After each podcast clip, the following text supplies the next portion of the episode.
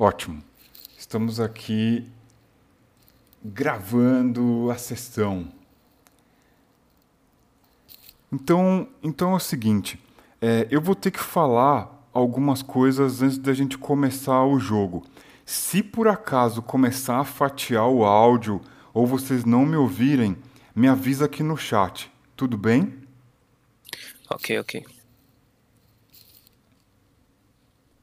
Perfeito, Bruno. Tá bom. Então vamos lá. Gente, é, eu queria contar um pouco sobre como surgiu essa ideia e depois a gente segue para o jogo propriamente dito. É, há um tempo eu comecei a usar o comecei a usar muito mais a Rural Encyclopedia, é, o D&D BCMI de 1983 para armar a mesa de jogo. E eu comecei a ficar um pouco incomodado porque é, o cenário não era um cenário é, próprio. Eu estava usando Mistara, eu tenho usado Mistara. E apesar de eu gostar muito do cenário, eu senti um ímpeto e uma vontade de criar um cenário.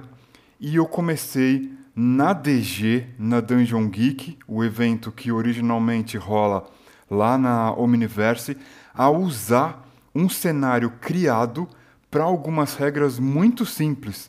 Eu estava começando a ler bastante sobre o SR, sobre essa questão de simplificação de regras e, e ter um entendimento, uma aproximação mais old school do RPG. E eu tentei juntar tudo isso nesse sisteminha que a gente vai usar aqui agora. E é, eu quero lembrar, o, o Ícaro o Felipe, o Mateus, a Vitória, todos eles, Renato, todos eles me ajudaram a testar esse jogo até esta fase que as regras estão e eu sou muito grato à participação deles porque eles me ajudaram a construir esse jogo. Esse jogo ele tem uma ideia inicial, mas ele foi construído pelos jogos de teste, principalmente pelos jogadores em mesas teste. Então, eu tenho que lembrar de todos vocês e agradecer vocês também. Até aqui Imagina, tudo bem? a gente que agradece por, por você ter disponibilizado seu tempo para divertir a gente. Ah, é legal, legal ouvir isso. Todos vocês estão ouvindo claramente aqui? Sim, sim. Estamos sim. Então, beleza. É, esse, esse sistema que a gente vai usar, ele tinha nome provisório a cada ocasião, até que eu decidi nomear ele Shadow Lords. Por quê? Porque ao longo das mesas de teste eu comecei a perceber que o tema recorrente eram as sombras, umas criaturas que habitam esse cenário de fantasia e toda hora estavam ali entrando em conflito com os jogadores. Então eu resolvi dá o nome desse jogo de Shadow Lords. Os Senhores das Sombras, eles são protagonistas do, do cenário. Então eu resolvi nomear o jogo com, com esse nome. Até que vocês estão me ouvindo? Sim. Sim, sim. Beleza. Então, é, eu vou fazer o seguinte. Eu tenho no meu Drive um, uma pasta com algumas. Aliás, uma pasta com alguns mapas. Eu vou compartilhar um desses mapas com vocês, porque é a partir desse mapa que a gente vai começar a entender o cenário e partir para o jogo, beleza? Beleza. Beleza. Só um segundinho então.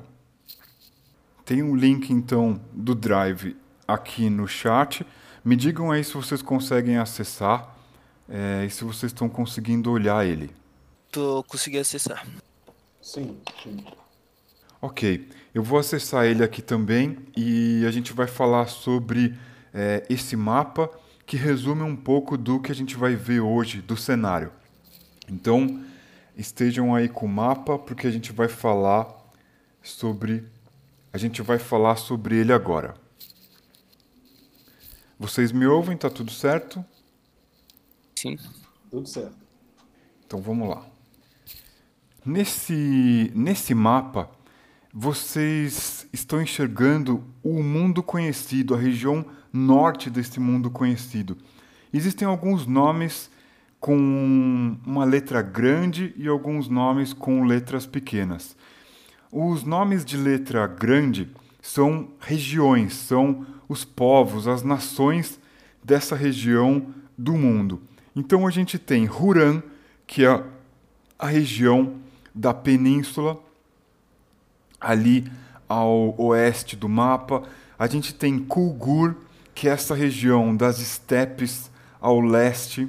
A gente tem Nimir, que fica bem próxima da divisa com Skandia, quase ao norte do mapa. E ao leste, ao norte, a gente tem Horken. Esses são os principais povos desse cenário Shadow Lords. Eu vou falar sobre cada um deles. Até aqui vocês estão me ouvindo? Sim. Sim. Então, beleza. Vamos lá. Huran é uma nação onde as pessoas se interessam muito por conhecimento, criar conhecimento.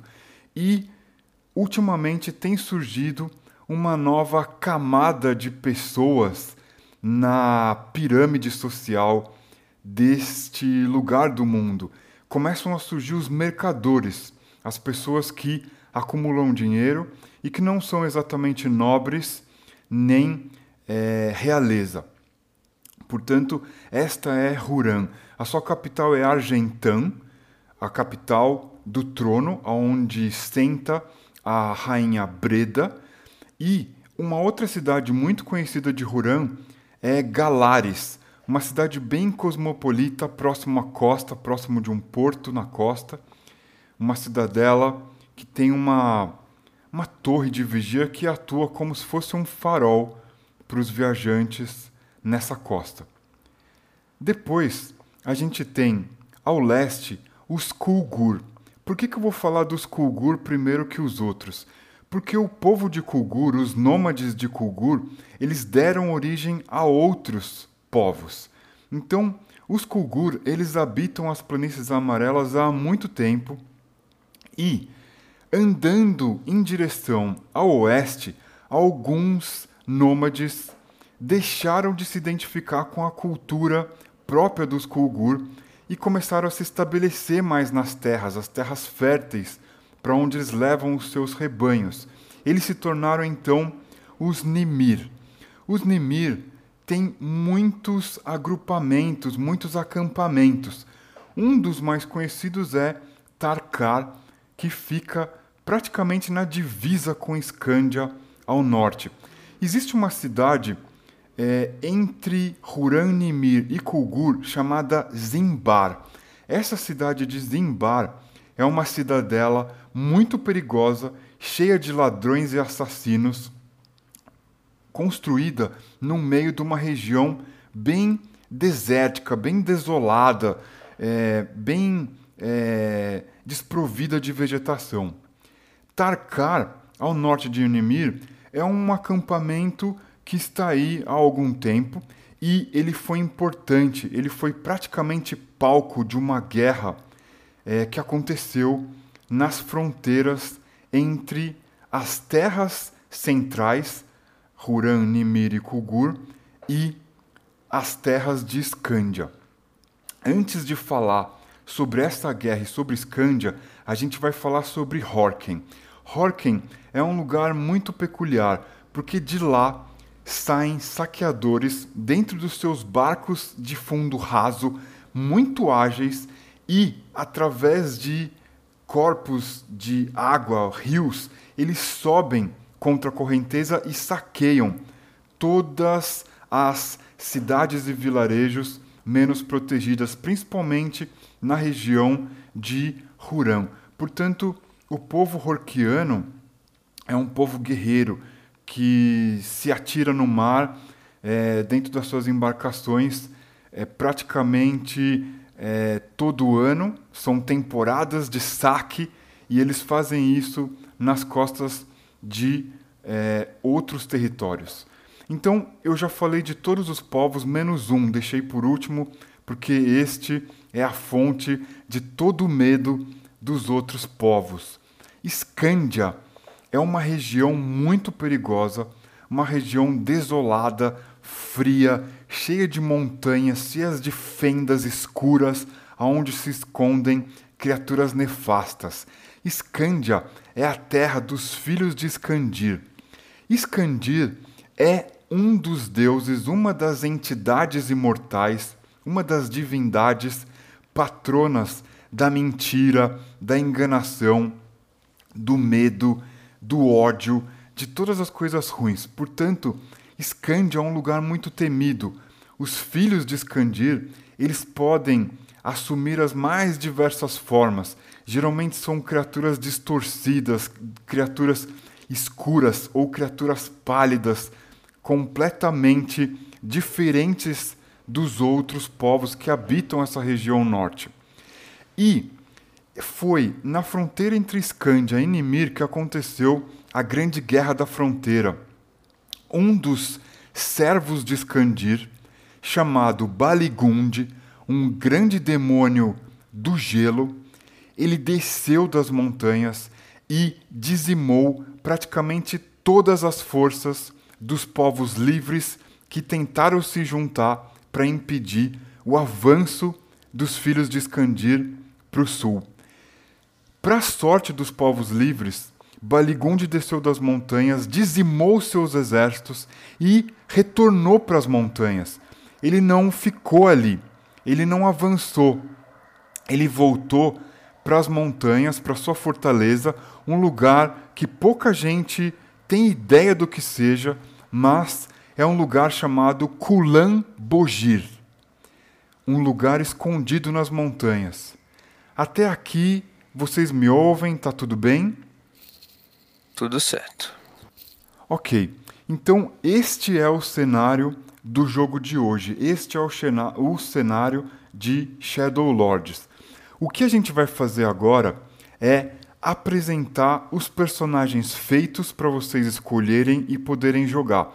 A gente não vai fazer personagem, muito embora essa etapa seja extremamente simples. A gente vai pegar personagem pronto e vocês vão interpretar as informações que vocês encontrarem na ficha do personagem de acordo com a imaginação e a criatividade de vocês. Não vai existir nenhum tipo de penalidade caso vocês não interpretem o personagem como está ali. Na verdade, esse personagem é uma plataforma de onde vocês vão pular para dentro da imaginação e criatividade de vocês e interpretar ao gosto livre. Beleza? Tranquilo. Beleza. Então tá, eu vou pegar aqui é, os links dos personagens para passar para vocês. Me dê um minutinho que eu vou até o Drive, rapidão. Gente, eu colei aqui no nosso chat um link para o Drive, onde vocês vão encontrar as fichas de personagem. Então me digam se vocês conseguem acessar o link e se vocês conseguem acessar os PDFs que estão dentro dessa pasta. Eu consegui abrir o link, agora eu vou olhar os PDFs aqui. Tô abrindo aqui agora. Temos então seis personagens: Adus, Kefa, Ordo, Rona, Tama e Inga. Vocês me ouvem? Sim. Posso escolher aqui já? Sim, vocês podem escolher e a gente já muda o nick no canal de voz para a gente poder conduzir a nossa Sim. narrativa emergente. Eu vou jogar com Ordo. Ótimo. Você quer que eu mude o nick ou você consegue mudar? Foi? Ótimo, Ordo. Já vi aqui que o seu nick está certinho. Perfeito. Então temos aqui o Ordo e o Adus. Vocês querem que eu troque os nicks ou vocês trocam? O Ordo já está trocado. Aí mudei. Opa, perfeito. Então temos aqui Ordo e Adus. Quem gostaria de apresentar o seu personagem? Quem gostaria de apresentar o seu personagem e começar a dar o primeiro chute, o primeiro passo da nossa narrativa emergente de hoje. Olha, eu passo a moeda, hein? Ordo, quem é você? Pera aí. Um ele é de Kulgor. Kulgor. Ele é- vem das planícies amarelas. E ele é, é um sujeito de estatura mediana. O porte físico dele é, ele é bem magrinho, assim. Mas ele é bastante ambicioso. Ele saiu das planícies em busca de tesouro, principalmente nas terras ao norte, onde houve a guerra no passado. Por, justamente porque ele ficou sabendo de boatos, podem ser verdade. Certo. Ordo, você gostaria de nos dizer mais alguma coisa sobre você? Por enquanto, é só. Ótimo. Então, Ados, quem é você, Ados?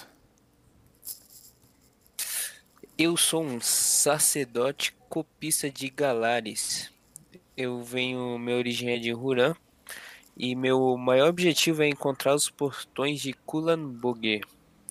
Eu tenho, como minha maior qualidade que me define é que eu sou bastante honesto. E eu sou um homem por volta da, de uns 30 anos, uma idade adulta. Certo. Mais alguma coisa que você queira falar sobre o Ados? Por enquanto, só isso. Ok. Ados e Ordo. Vamos então começar aqui o nosso jogo de hoje. Ele vai contar muito com a história que vocês vão inventar sobre esses dois personagens. Ados, você é um sacerdote de Osterion. Você é um sacerdote copista. Você passa a maior parte do tempo copiando livros e despachando esses livros para outros templos da Ordem da Luz. É uma esta Ordem da Luz é uma ordem que tem associação com o culto a Osterion. Osterion é o grande Deus Sol, o Deus que toda manhã vem agraciar o mundo, trazer esperança e colocar um pouco mais de calor nos corações dos povos para que o medo não domine todos. Então, você também, além de ser um sacerdote copista, recebeu a função de arregimentar, portanto, encontrar pessoas que possam ir com você ao norte para conseguir documentar, explorar, dizer o que é o norte, porque muitas poucas pessoas conhecem o norte e as montanhas de Escândia, principalmente os picos de Kulan-Bogir, eles são um território completamente desconhecido. Praticamente não existe nada escrito sobre essa região. Você ficou incumbido de encontrar alguém para acompanhar você nesta empreitada. Ordo, você sabe que talvez a ideia não seja a melhor, mas ela é torta, ela pode fazer curvas e isso pode voltar a fazer mais sentido, voltar a ser atrativo para você.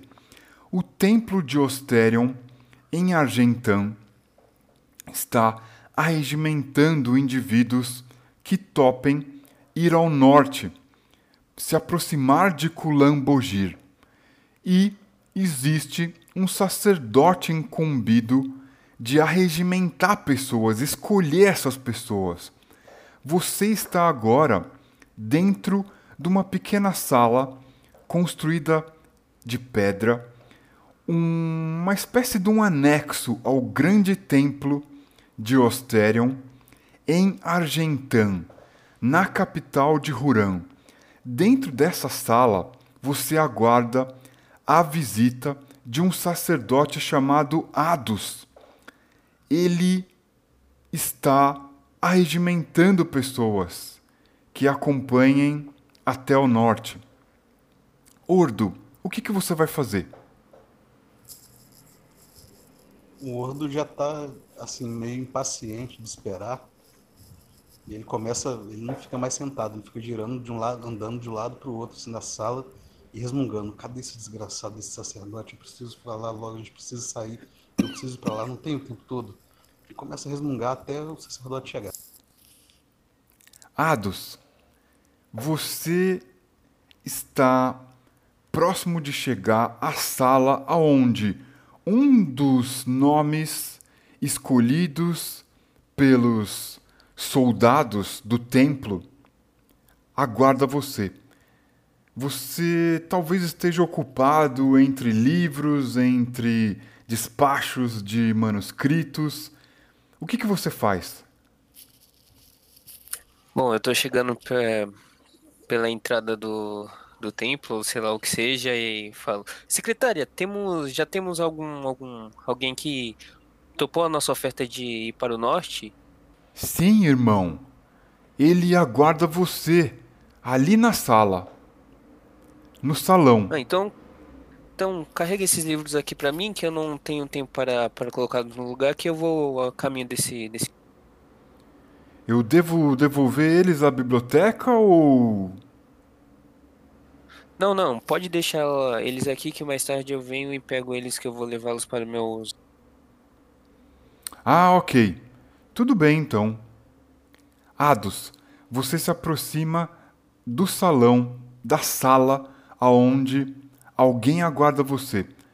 Você atravessa um corredor amplo, feito de pedra, com colunas de mármore e algumas estátuas. Existem símbolos sagrados, desenhos da figura do sol, Osterion, em todos os cantos por onde você passa nesse corredor. Esse corredor ele é iluminado por velas, bem iluminado por muitas velas. Ao final desse corredor existe uma porta de pedra e dois ou três degraus separam o corredor da porta e ali dentro deve estar a pessoa aguardando você. O que, que você faz?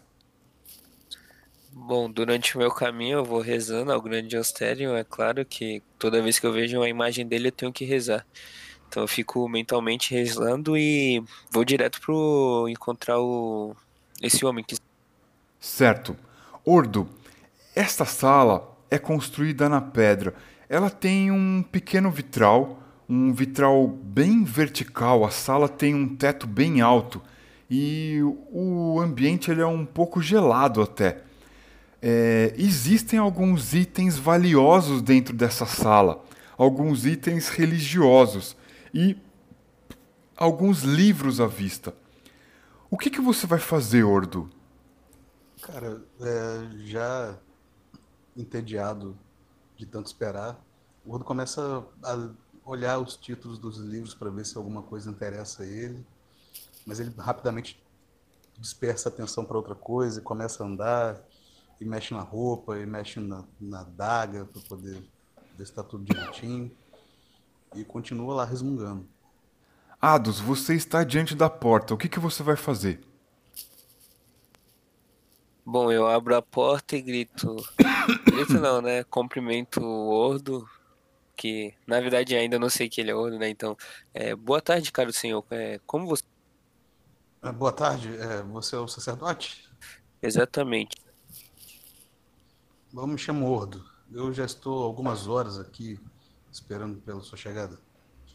Pareceram eu... dias, pareceram semanas. Ah. Me desculpe pela demora, eu tive alguns imprevistos com a tal secretária em alguns livros, mas é, eu me chamo Ados e espero que possamos é, entrar em um acordo sobre a nossa viagem para o. Hum, acordo? Quais seriam os termos desse acordo? Bom, eu preciso que alguém me acompanhe e me ajude a poder reconhecer essa área e me proteja, porque eu não sou um cara muito de batalha. Bom, Se você busca apenas isso, se encontrarmos algum objeto valioso, pode ficar comigo? Durante o caminho? E durante o caminho e no destino final. Até onde você pretende ir? Eu pretendo ir até a um lugar chamado Kulan. Uh, terra infestada de demônios, sombras e feitiçaria? Exatamente, mas o grande Osterion irá nos proteger durante. Isso é o nome da sua arma? E o Não. Lord olha assim, Não, cara. não, não.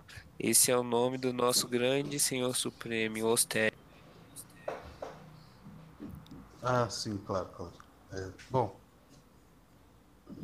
eu tenho meus próprios deuses. Ele aponta assim para a espada e para a adaga na cintura. Podemos partir assim que você quiser. Entendo, E entendo. Eu preciso apenas da minha resposta. Você vai querer ficar com algum algum objeto de valor durante a viagem, no destino final, algo específico? Não, não. Minha, minha única vontade é, é atender os desejos do grande. O Grande Osterion não gosta de ouro, gosta?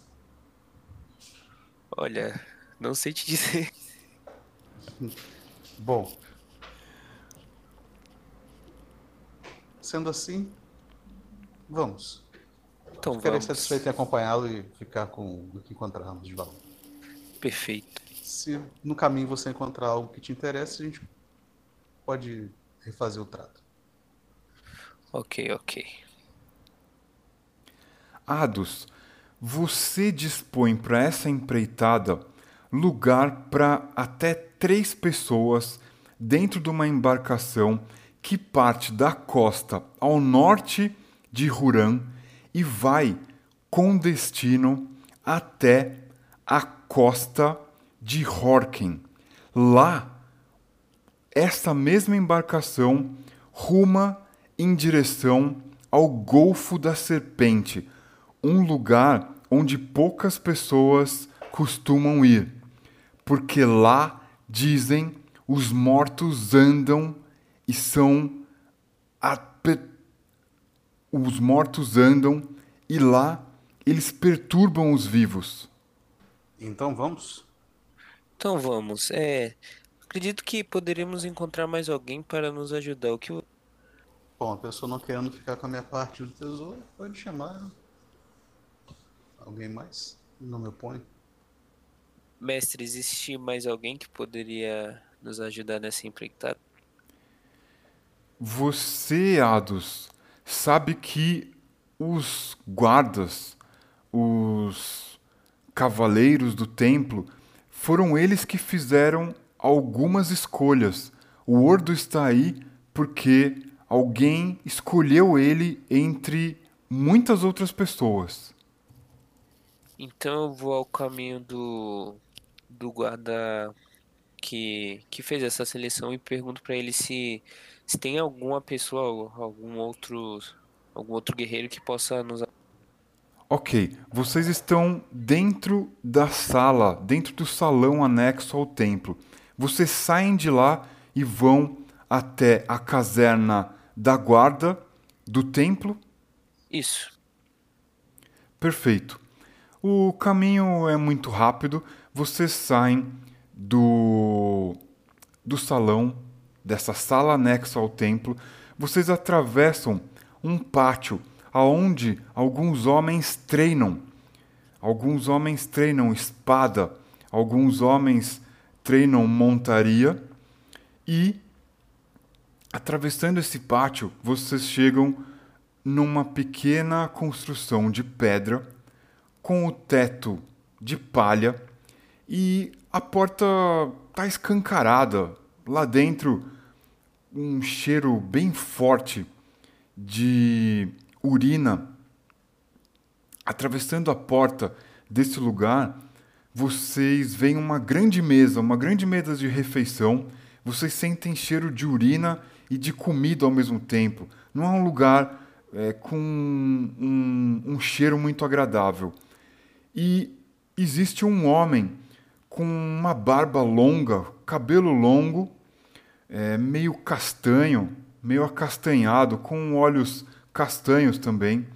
Ele usa uma túnica com o símbolo de Osterion e por baixo dessa túnica ele veste uma cota de malha bem pesada.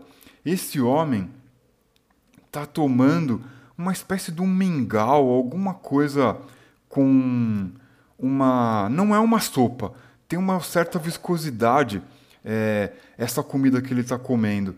E nós estamos agora de manhã. Talvez ele esteja fazendo a primeira refeição do dia. Ele é acompanhado por dois soldados rasos. O que, que vocês fazem? Eu conheço quem é esse homem? Talvez ele seja um dos capitães, você não tem certeza. Bom, então eu entro na nessa nessa nessa sala e chego falando: "É, chefe da guarda, é, eu estava aqui me preparando para seguir o meu caminho para o norte, porém eu necessito de mais alguém para me ajudar nessa aventura. Você teria mais algum volume?" Olá, irmão. Bom dia. Qual é o seu nome? Bom dia, meu nome é Adus. E o meu é Manur. Que, de, que Osterion te abençoe, mano. Que a luz nos guarde. Adus, eu sou um dos capitães da guarda. É... O que você precisa?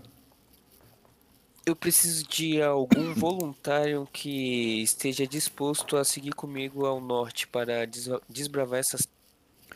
Ah, sim.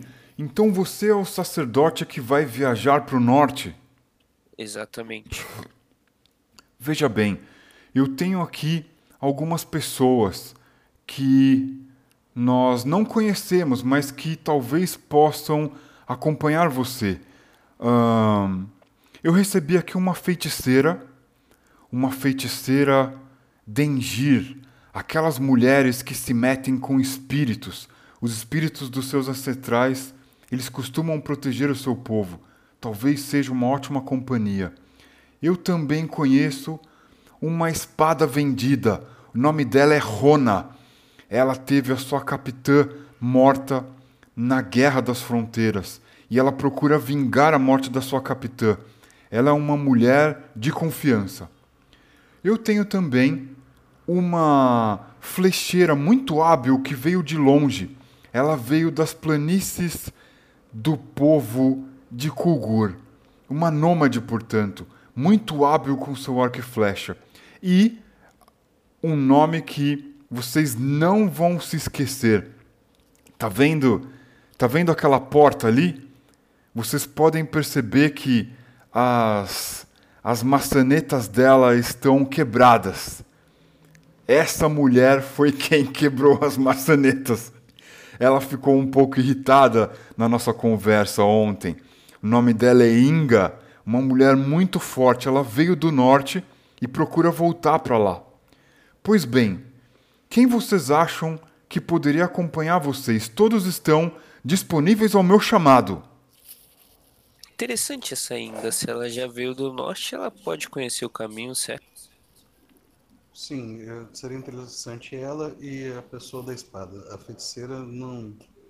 Acho que não vai dar muito certo, não. não é, eu também não, não, não me dou muito bem com muito. feiticeiras. Então, ela pode voltar para casa. O resto bem com a gente. Concordo plenamente.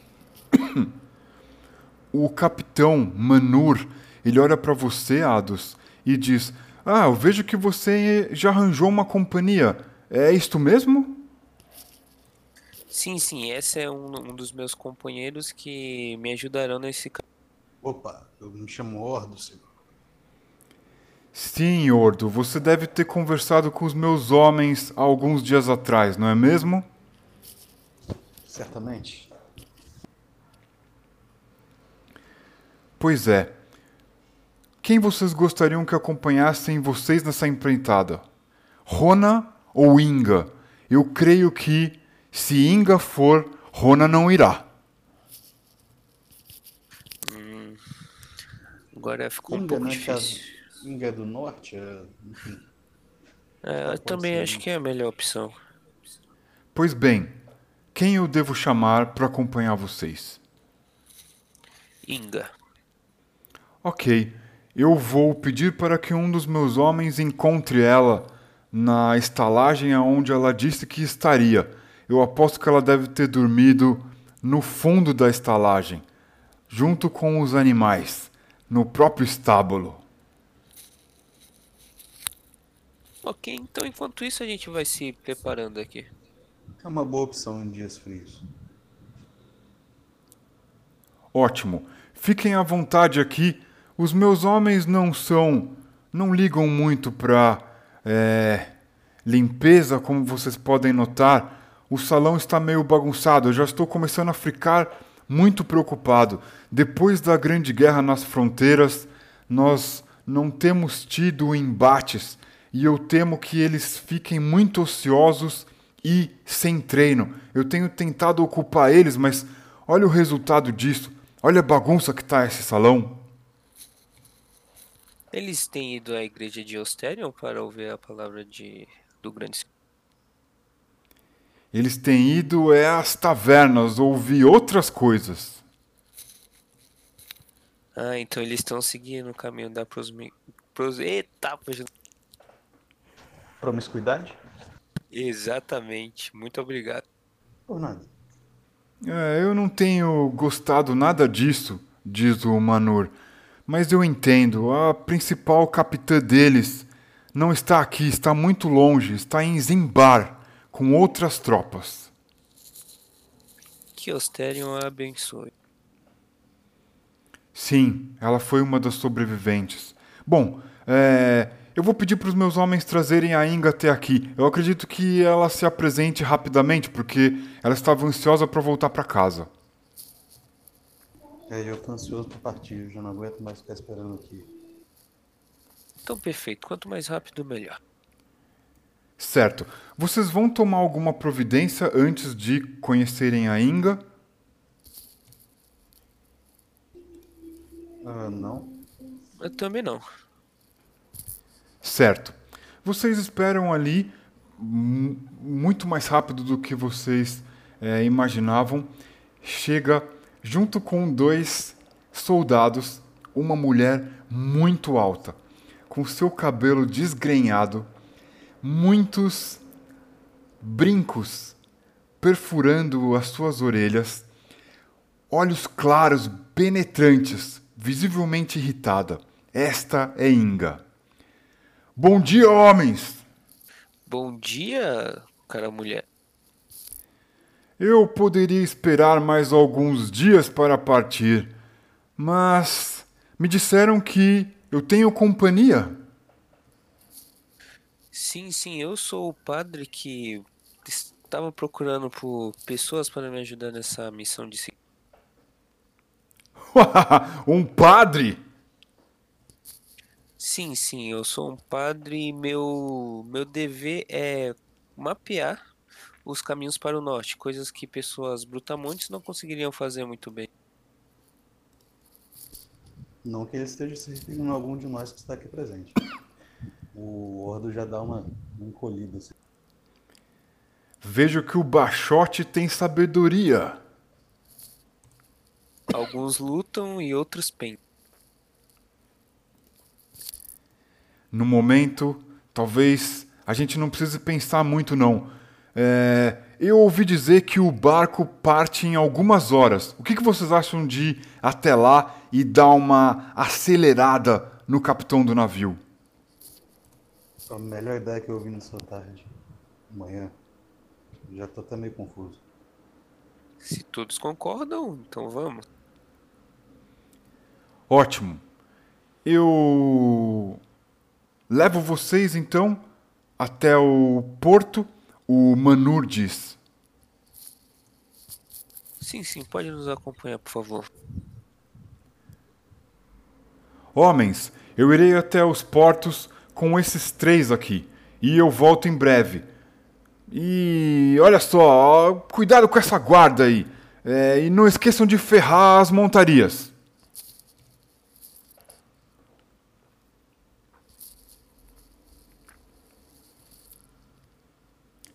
Vocês seguem o Manur até o porto e diante de vocês tem uma embarcação de mais ou menos uns 20 metros, com um mastro só, é, como a maioria dos barcos que existem por aqui. Este barco ele é construído à maneira dos barcos horquianos, mas diferente dos barcos horquianos, ele tem as laterais muito altas, de modo que ele é perfeito para evitar o embate com os saqueadores em alto mar. Ele dificulta que as pessoas consigam embarcar nele em alto mar. É uma um pequeno navio e o seu capitão aguarda do lado de fora. Um homem com o cabelo grisalho, muito pouco cabelo no topo da sua cabeça e um, uma roupa bem empuída. Um homem já com uma certa idade, um idoso já. E ele diz: então são vocês que vão entrar no meu barco e me pagar, certo? O Urdo olha para a cara do Ados, assim. Sim, sim, nós temos todo o pagamento aqui de acordo. O Manur diz: Bem, eu vou deixar vocês aqui com o navio e agora eu vou voltar para o templo. Façam uma boa viagem. Que a luz acompanhe vocês. Obrigado. E, e então, o que, que vocês fazem? Bom, eu subo direto pro barco abençoando logo, né? Jogando minha, minha bênção sobre o barco. O gordo vai subindo cautelosamente, assim. Aí ele olha para todo mundo e fala: Alguém aqui já passou pelo Golfo da Serpente antes? Nunca conheci esse lugar. A Inga olha para vocês e fala: É, eu fiquei sabendo de que parte da viagem seria chegar até lá. Uh, voltando à minha terra, eu vou decidir se eu acompanho vocês ou se eu arranjo alguma das minhas irmãs para continuarem a viagem com vocês. Mas qual é o seu objetivo de voltar para sua terra? Bom, enquanto nós estamos aqui conversando, aqueles malditos, aqueles nefastos filhos de Escandir continuam dizimando nosso povo e os nossos os povos amigos do norte, o povo dos gigantes, todos os povos do norte gélido. Eu eu preciso saber se os meus familiares estão bem. Então não é mais fácil vocês saírem dessa terra, porque enfrentar esses monstros não é nada fácil. Né? Uh, eu não sei se eu entendi o que, que você quis dizer. Vocês vão me pagar para chegar até Horken, certo? Não, a gente vai te pagar para nos acompanhar toda a jornada. Por só por algumas moedas de ouro? Era o que dizia o folheto, não é mesmo? Ei, peraí. E Bachote, o que que eles combinaram com você? Comigo? Uh, algumas moedas de prata. Acho que você ainda está na vantagem, te oferecendo ouro. É, é, bom, eu não entendi muito bem, mas é pouco ouro mesmo assim. Ados, é... você não conseguiria mais dinheiro? Olha, eu também estou em um, uma posição não muito vantajosa, porque assim, o dinheiro que eles me deram eu utilizei para pagar esse barco e para pagar. Ah, entendo. Ah, agora as coisas fazem sentido. É, não haviam me explicado muito bem. Ah, Bom, ouro demais nunca faz falta, certo?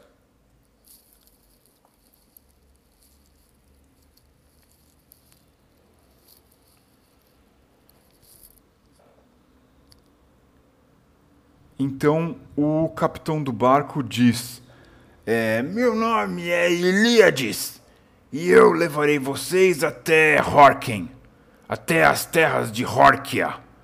E de lá vamos seguir para o Golfo da Serpente, aquele lugar maldito. Eu já deixei todo o ouro que vocês me pagaram antecipado com a minha família, porque de lá eu não sei se voltaremos. Que fique bem claro.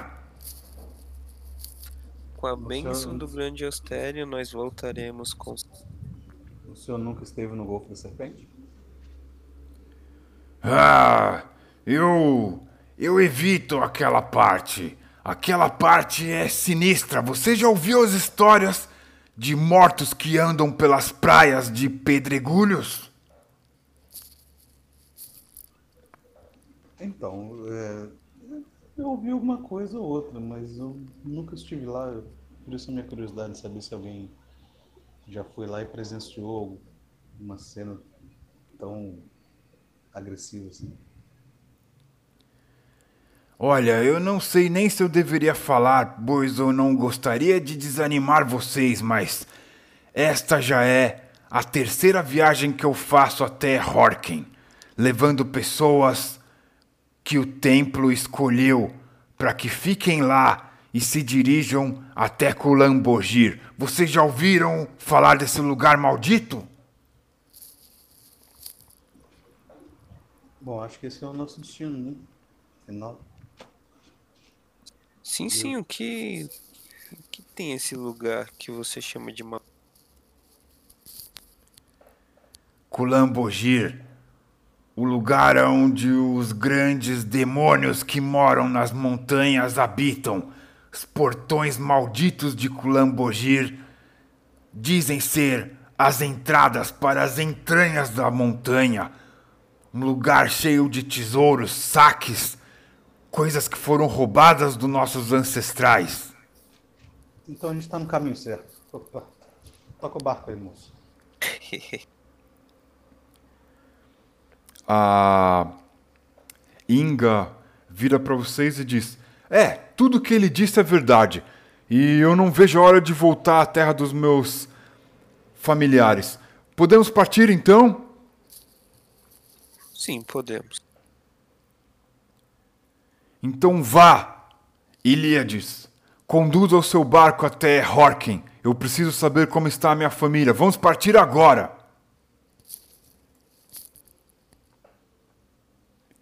O Ilíades olha para ela. É, a moça está bem apressada, você sabe. Nessa rota por entre o mar, a pressa não serve para nada. É, eu, eu não estou com pressa, só gostaria de saber como está a minha família. Eu poderia ficar aqui mais alguns dias. O vinho naquela estalagem é muito bom.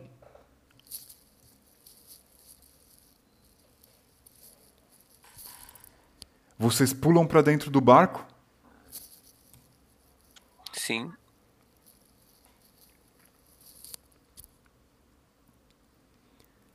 Ok. Todos vocês começam a se embarcar. O navio está pronto para partir.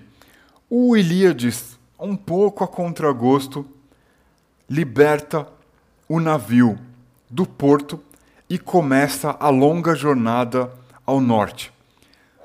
O mar não está bravio e vocês olham para trás, começam a ver o porto se distanciar.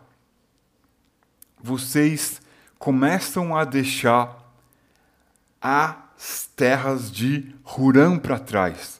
Sabe-se lá quando é que vocês voltarão. Vocês partem, então, em direção ao norte e ao longo do dia, a viagem é tranquila. O Ilíades oferece comida para vocês. A comida é uma comida salgada e ele diz: aproveitem agora, aproveitem agora a comida, porque os ratos podem comer o resto dela. Temos que caçar os ratos aqui dentro do navio também. Mas podemos também comer os ratos. Hum. é, ele tem um bom senso de humor, diferente da grandona lá na frente. Ela me diz estar paciente, mas ela está ansiosa. Eu não sei porquê. Vocês sabem? Uh, acho que ela quer ver a família dela.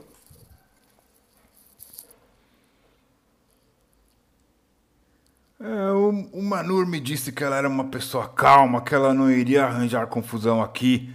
Eu espero que a gente chegue até lá sem brigas. Fica tranquilo, não haverá nenhum tipo de tumulto entre a gente. Certo. Vocês balançam ao gosto do mar, passam o dia inteiro viajando. Quando começa a anoitecer, o Eliades provê cobertores para vocês, pede para que vocês fiquem atentos aos sinais caso ele precise de ajuda e a viagem continua mesmo à noite. O vento leva vocês em direção ao norte. Pela manhã, vocês fazem uma refeição, conseguem enxergar agora a costa, a costa do norte. As terras do norte, Horken, já podem ser vistas de dentro do navio. Mais algumas horas e vocês estão muito próximos da costa. Vocês poderiam saltar na água e chegar até a costa. Vocês então alcançam Horken. Vocês se aproximam de um pequeno porto sem movimento nenhum e a Inga diz: Ei, eu conheço esse lugar. Ah, esse lugar, eu adoro esse lugar. Olha, nós vamos descer aqui, eu vou voltar até a minha família e amanhã eu devo dar notícias para vocês, certo? Hum, não foi isso combinado. Realmente não foi esse o combinado. Você deveria ir com a gente até os portões de. Mas eu estou ansiosa para comer um assado, para saber como é que está a minha família. Eu, encontro vocês amanhã aqui. Você consegue assegurar que é, na casa de sua família terá alimento e hospedagem para nós três, caso a gente vá junto? Bom, eu imagino que sim. Vocês gostariam de me acompanhar? O que você me diz? Bom, é, eu acho que nós deveríamos manter o nosso itinerário, né? Afinal, assim como eu, ela está sendo paga para isso. Se ela não quiser, tome o caminho de volta e devolva o ouro que foi pago. O Ilíades diz para Inga: Ei, grandona, eu não vou abandonar o meu navio. Um capitão nunca abandona o seu navio. Eu posso esperar vocês até amanhã, mas pelo que eu estou vendo, olha ali, olhem em direção ao oeste. Olhem como se arma uma tempestade. Eu acho que deveríamos partir o quanto antes. Eu concordo com o capitão. Inga, então talvez você poderia visitar sua família na volta. Mas e eu preciso saber como é que eles estão. O que, que, eu, o que, que eu poderia fazer? Ora, se você já esperou até esse momento, você pode esperar. Você pode honrar o nome deles nas glórias das batalhas que irá enfrentar até o nosso destino final e voltar com um pouco mais de ouro. De repente a gente encontra um saque considerável lá e divide uma parte com você. E o ouro dá uma piscadinha assim. Fica tranquilo. Melhor chegar lá com uh, a mochila farta do que de mãos abanando. Não é mesmo? Ora, ora, eu gostei disso. Ei, Bachote, é... como é que nós iremos dividir o nosso butim?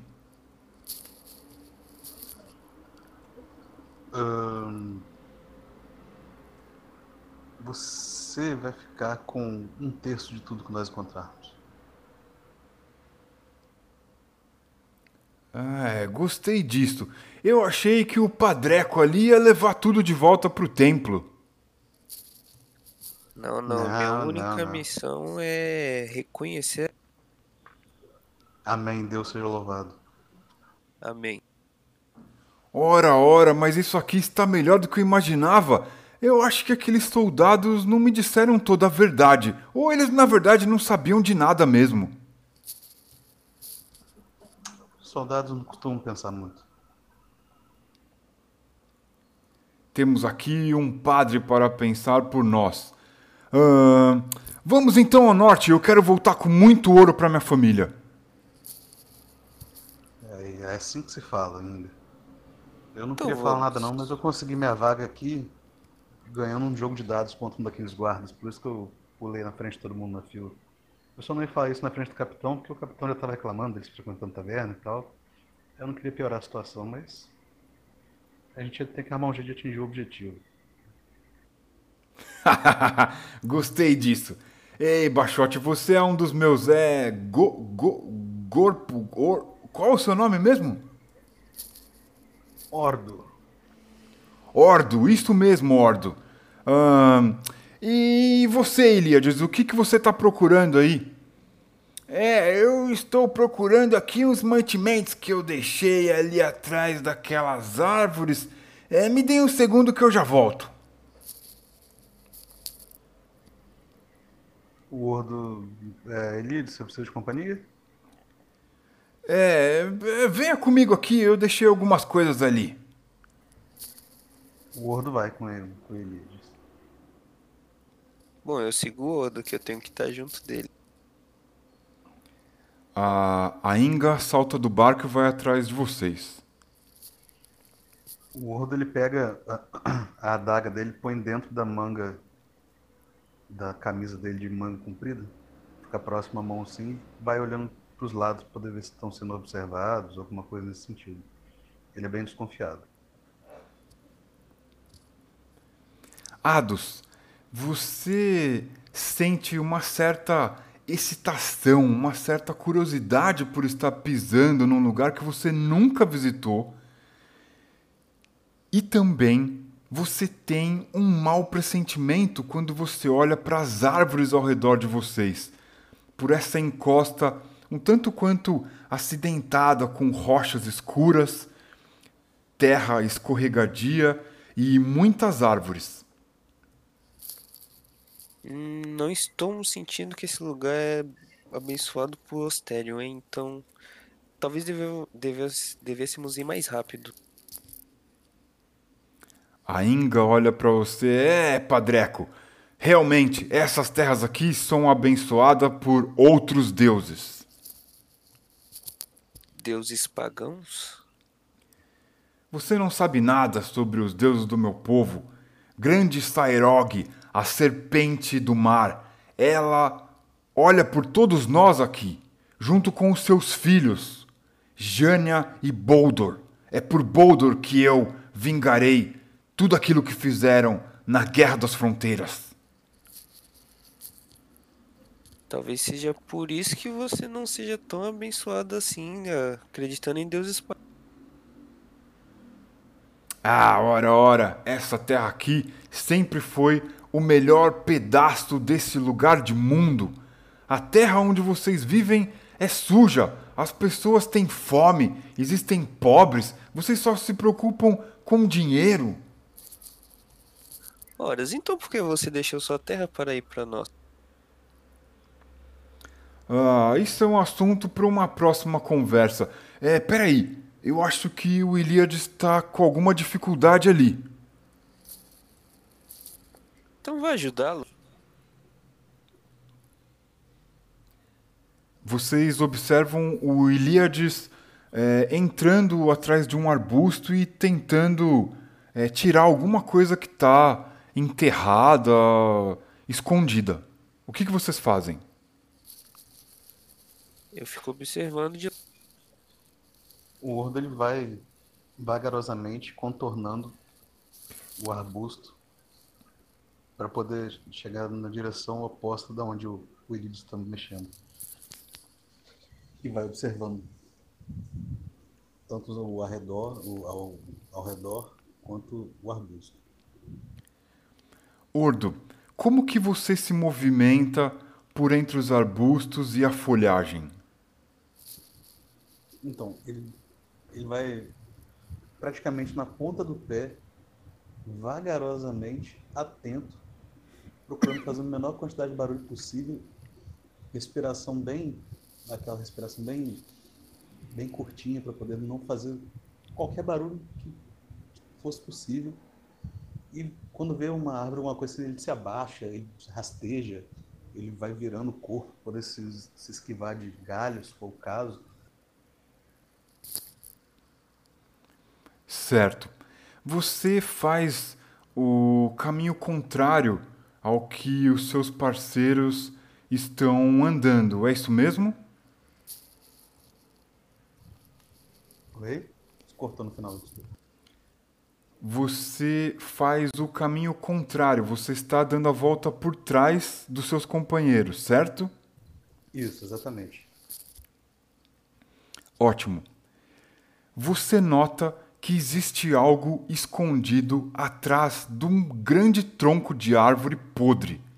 Esse tronco não tem muito mais que a altura dos seus ombros. E a árvore que caiu dali está tombada no meio da floresta. Atrás desse tronco escuro existe alguma coisa tentando se esconder de você.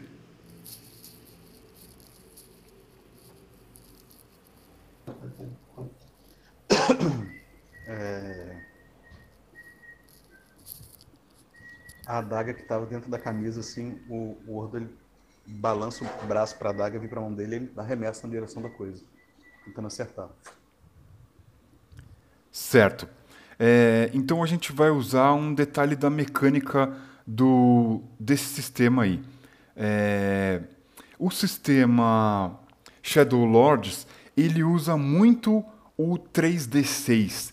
Então, vem aqui no chat e rola 3D6 para a gente ver o resultado da sua rolagem.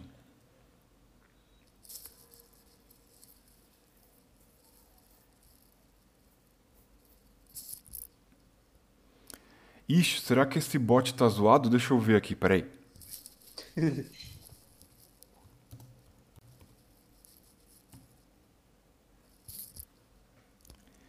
Xiii, o bot zoou, hein? Não tá funcionando, o bot deixou a gente na mão.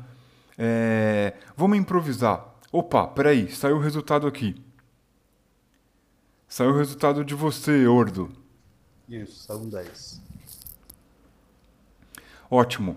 É, vá até a sua ficha de personagem e dê uma olhada qual é o seu total de agilidade. Tem lá total igual a mais, menos, qual é? Mais 4. Certo. Mais 4. Se você rolou 10 e somou 4, a gente tem 14. Portanto, 14 é um número alto, um número próximo a 18. Uma dificuldade 18 é uma dificuldade muito elevada. Então, você tem sucesso na sua ação. Você consegue arremessar o seu punhal em algo que se escondia atrás daquele pedaço de árvore podre. Seja lá o que for, foi atingido pela sua, pelo seu punhal e rolou por um barranco, por uma parte mais alta. O que, que você vai fazer? Gritou alguma coisa assim? Você ouve um grunhido, uma coisa muito pouco humana. Alguma coisa do tipo.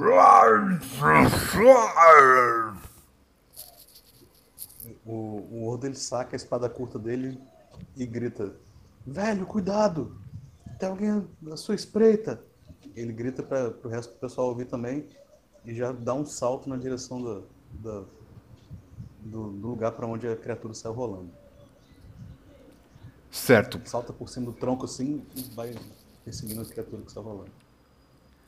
Ados e Inga, vocês, junto com Ilíades, veem que um pouco mais acima é, de vocês existia um tronco velho caído e algo estava à espreita atrás desse tronco e seja lá o que for, rolou para trás, deve ter caído ladeira abaixo. O que, que vocês vão fazer? Bom, como eu não sou muito habituado à batalha, eu, a única coisa que eu posso fazer é aguardar. Certo. O Ilíades fala: Ah, pelas barbas de Boldor! Vejam, vejam o que, que aconteceu ali! Ados, é, vamos recuar! Sim, sim, vamos chamar o Ordo e sair o mais rápido daqui. Vamos voltar pro navio, deixa eles resolver isso daí. Ei, vocês, é, nós, nós vamos voltar pro navio em segurança. Eu não fui pago para enfrentar inimigos, não. Mas ele tá com meu punhal. Ora, a gente compra outro no caminho. A Inga olha para você, Ordo, dali de baixo onde ela tá e diz: Ei, ei, Ordo, pra onde foi? O que que era? O que que aconteceu? Eu só vi a sombra da criatura, ela foi naquela direção, ele aponta assim. Enquanto ele continua indo na direção da, da para onde a criatura. Certo. É, Ados, você volta pro navio com o Ilíades? Sim, eu volto com ele. Certo. Vocês estão indo em direção ao navio. Ordo, você chega até o é, pedaço de tronco e você olha que ali é, existe uma pequena ribanceira e para baixo dela rolou uma criatura envolta por um manto, uma capa, algo que esconde o seu rosto e a sua pele. É, parece ser uma criatura de estatura média. Ela agora está toda enlameada porque ela, ela rolou é, a ladeira abaixo e você não faz ideia do que seja. São roupas escuras, meio marrom, preto, é, cinza. É, ela usa um capuz que não deixa revelar o seu próprio rosto. O que, que você faz? É, tem pedra, um pedaço de, de madeira relativamente pesado, uma coisa assim, perto da gente. É, tem tem, tem algumas pedras, porque essa costa ela é rochosa.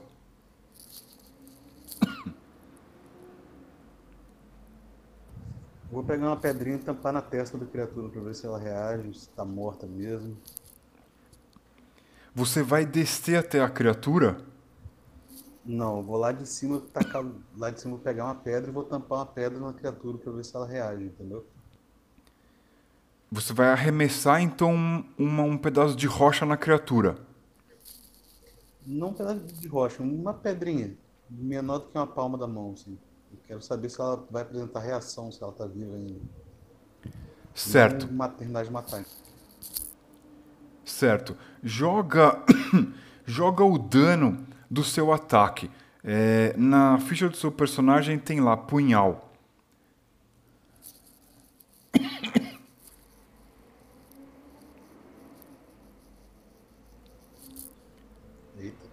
Uau! foi, foi um ataque que deve ter atingido profundamente a criatura. Portanto, quando você joga a, a pedra na criatura, ela não responde. Ela pode estar tá fingindo ou ela pode ter re, realmente se machucado bastante. Vamos ver se ela finge bem. Agora ele pega um pedaço de pedra maior com as duas mãos e joga em cima dela. Assim. Certo. É, joga, joga o 3D6 só para ver se você tá bom de mira hoje.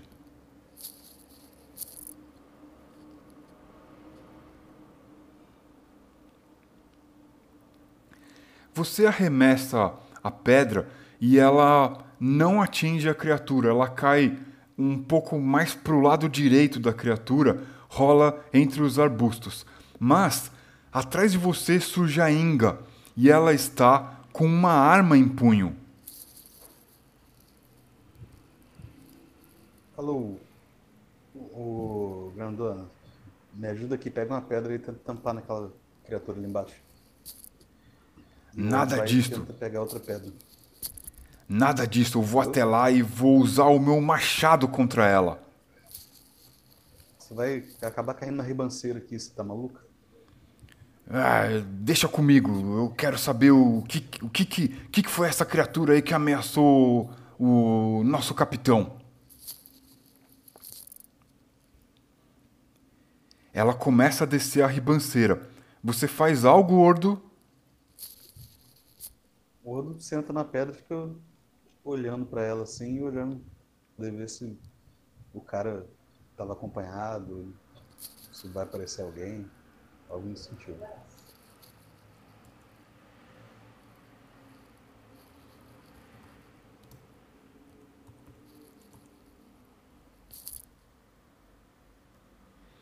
Certo. De repente, você sente que a Inga tropega. Ela leva a mão dela até o peito. Algo atingiu ela. O que, que você faz? Da onde veio? Que direção? Talvez tenha vindo, tenha vindo acima, acima de vocês, por entre as árvores. Cara, o, o Odo, na hora que ele vê isso, ele se joga no chão e vai rolando para debaixo de algum arbusto que tenha perto dele. A Inga cai e grita de dor. Ai, meu peito! Ai.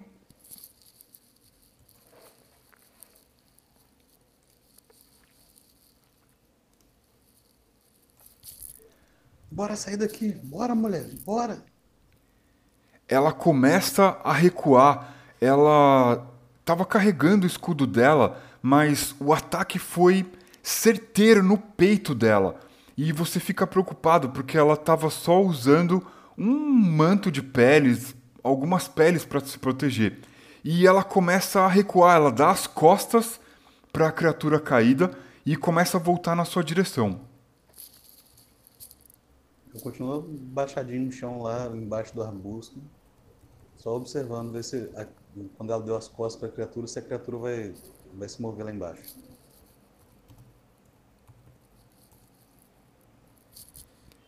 Duas flechas caem próximos de você. Mas não te atingem. A criatura lá embaixo se moveu, fez alguma coisa. Não. Flechas continuam de cima. A, a criatura aparentemente não se move e mais uma flecha cai próximo da Inga, mas ela consegue correr é, e se aproximar de você. Você vê que ela tem uma flecha cravada em cima do peito, quase próximo a, a, ao ombro. E você não tem ideia de como é o ferimento porque é, ela está usando um casaco de peles bem pesado, mas o sangue jorra bastante. Na hora que ela chega perto, assim, o Ordo empurra ela, fala, pega, vamos separar, vamos separar, vamos, vamos deixar isso aqui mais difícil para eles. A gente se encontra no barco. E ele vai correndo por um, por um lado e indica para ela correr por outro. Sim, corra, homem! Corra, corra, homem! Corra pela sua vida! Não tenha dúvida. Vocês partem em retirada e voltam para o navio. Nenhuma outra flecha alcança vocês. Todas elas voam pelo ar, mas não alcançam vocês. Vocês estão aparentemente a salvo no navio, na companhia do Ados e do capitão Ilíades. O que, que vocês fazem? Oh, alguém me deve um punhal.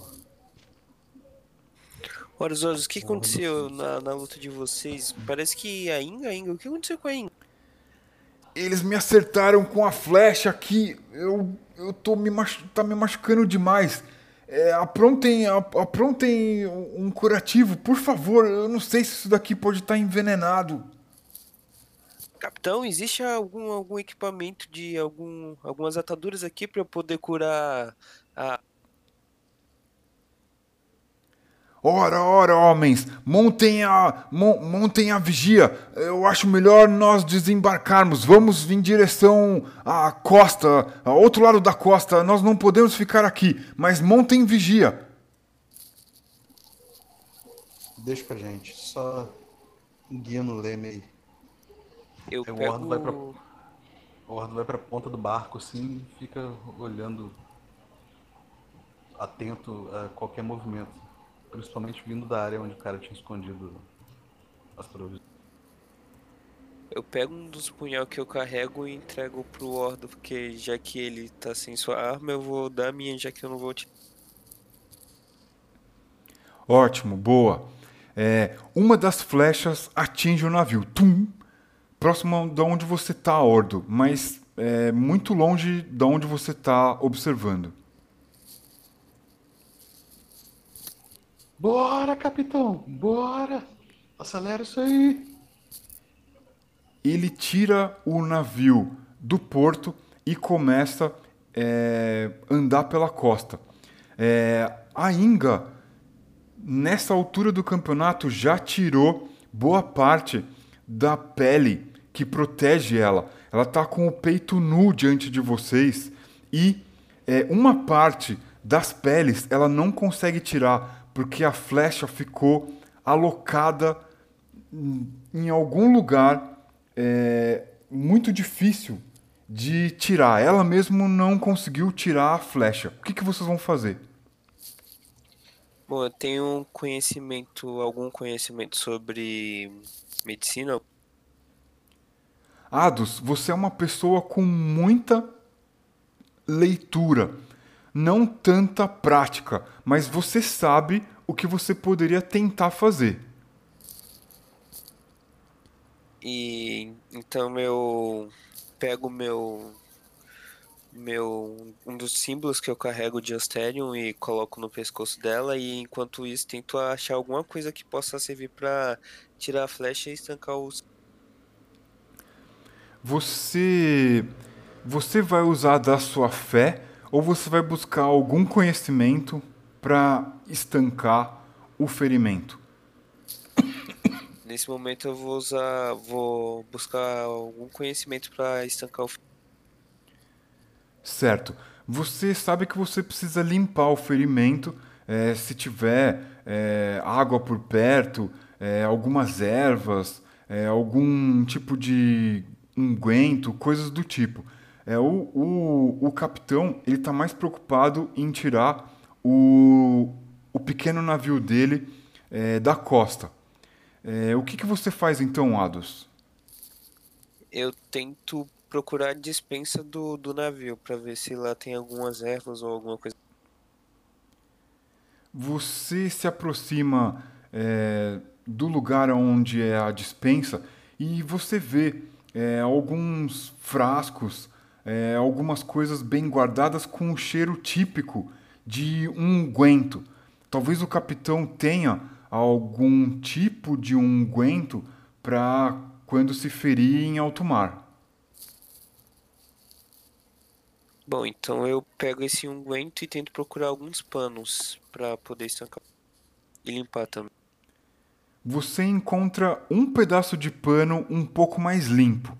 O que, que você faz? Eu pego esse pano. De... Eu consegui pegar um unguento? Sim. Uma pequena caixinha de madeira é, do tamanho da sua palma, é, mais é, retangular, e ela tem um cheiro muito forte. Aí dentro deve ter algum preparado, alguma pasta preparada com ervas que possa ajudar é, limpar ferimento, é, enfim, coisas do gênero. Bom, eu volto até a Inga, é, pego o pano, derramo um pouco desse unguento no, no pano e tento arrancar a flecha. E também derramo um pouco do unguento na. Você derrama um unguento aonde? Acho que cortou no final. Eu derramo no pano e na boca dela.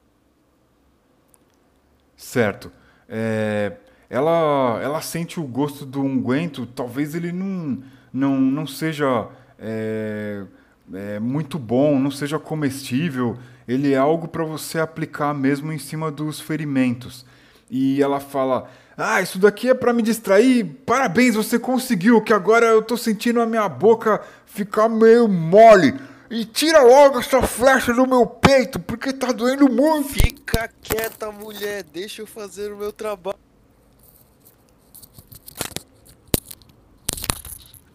E aí eu vou tentar tirar a flecha dela é, do jeito que eu conseguir, né? Segurando o pano e tentando es- estancar. Certo, você vai puxar a flecha para fora do corpo dela, então. Isso. Ok. Prepare os ouvidos, porque a Inga começa a gritar, urrar de dor. Você respira fundo, segura bem a flecha puxa ela de uma vez só. Você consegue tirar a flecha, você consegue perceber que a flecha sai do corpo dela junto com a sua cabeça, mas quando você tira a flecha, ela volta com um bife do peito dela e ela começa a gritar: "Ah!" O que que você vai fazer, Ados? Ó, grande Austério, me ajude nessa aqui, que agora eu não sei mais o que. o que que você vai fazer? Você vai usar da sua fé? O que que você faz? Vou usar da minha fé agora. Ok. O que, que você fica mentalizando? O que, que você pensa? Que tipo de prece passa pela sua cabeça agora? Bom, me ajoelho perante dela e começo a falar, a recitar no caso. É, grande Ostarion, por favor, me ajude a curar essa mulher que eu não quero carregar a culpa de ter matado ela. Por favor, eu sou um homem bom, eu sempre admirei o senhor e servi bem. Ótimo. Bom, normalmente é, você poderia ter gastado um ponto de força de vontade, mas como você está aí nesse momento, é, fazendo uma prece, adorando a sua divindade, é, desejando algo que está compatível com a sua divindade, então você não perde pontos de força de vontade e você pode rolar 2d6 para saber quantos pontos de vida você consegue estancar da sua amiga Inga. Rola.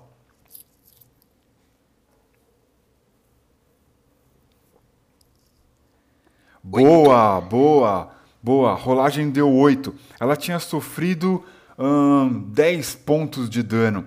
Você então consegue estancar o ferimento dela com o poder da sua fé e, muito embora ainda ela esteja assustada, exausta por ter se ferido e escandalizado por causa da dor, ela está viva. Você, você conseguiu salvar ela.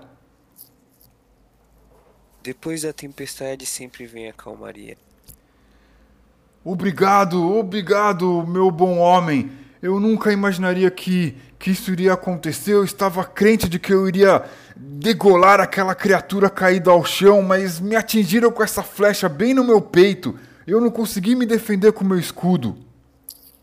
Não, não me agradeça. Agradeça ao grande Austério. Eu sou apenas a ferramenta. Eu, eu, eu sou uma vergonha para Boldor. Eu não consegui, eu não consegui me defender. Eu estava na minha terra natal e seja lá o que for, me atingiram. Isso é uma vergonha. Nem sempre é uma vergonha. Ou pode ser também um aprendizado. Dessa vez você, eles te pegaram, mas na próxima você pode. Que os deuses saibam que Boldor sabe. Eu fui corajosa, eu lutei bravamente, mas me pegaram desprevenida. Olha, meu filho, fica tranquila que lá de onde eu venho tem um ditado que diz que vergonha é roubar e não conseguir carregar. Então, a gente tá aqui, você tá bem agora, tá tudo certo, não tem como que se envergonhar. Ai, tragam um pouco do vinho mais forte que vocês tiverem, ou cerveja, qualquer coisa.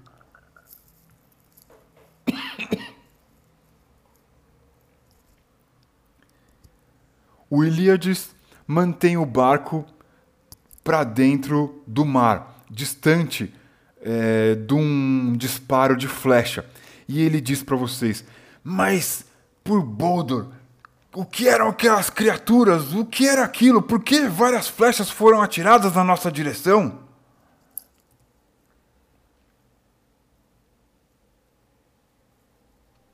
Olha, velho, aparentemente aquelas criaturas queriam as provisões que você tinha escondido, ou no mínimo estavam espionando o que, que você estava fazendo lá. O que que é exatamente, eu não sei. Sei que como a gente matou um deles, eles ficaram meio. meio nervosos. Né? Eu acho. Deu pra perceber agora onde eu consigo uma bebida forte aqui nesse barco. Pra ver se acalma essa mulher. Ah, eu, eu tenho, tenho uma garrafa ali, ó, embaixo daquele cobertor vermelho. É, eu guardo ela ali, mas é, precisamos usar agora. Essa mulher é, passou por maus bocados.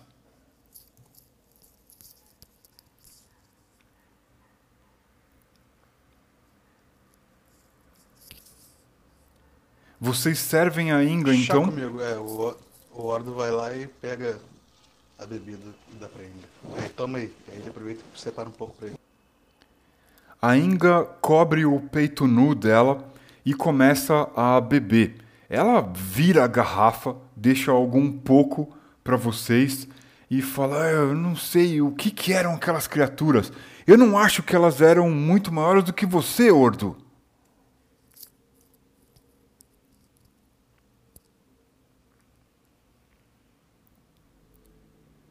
Agora eu me não cons- Eu não preocupo. consegui, não consegui ver a feição de nenhuma delas.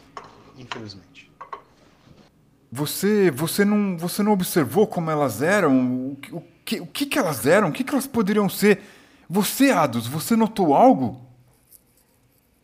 Não, eu não notei porque eu me acovardei e fugi aqui pro navio, né? Porque eu não sou muito de lutar. Agora, homens, é, onde está a flecha que vocês tiraram do meu peito? Olha, eu- deixei ela caída ali no chão, do lado do mar. É, traga ela aqui, deixa eu ver essa flecha. Eu vou lá e vou atrás da flecha e trago. Certo.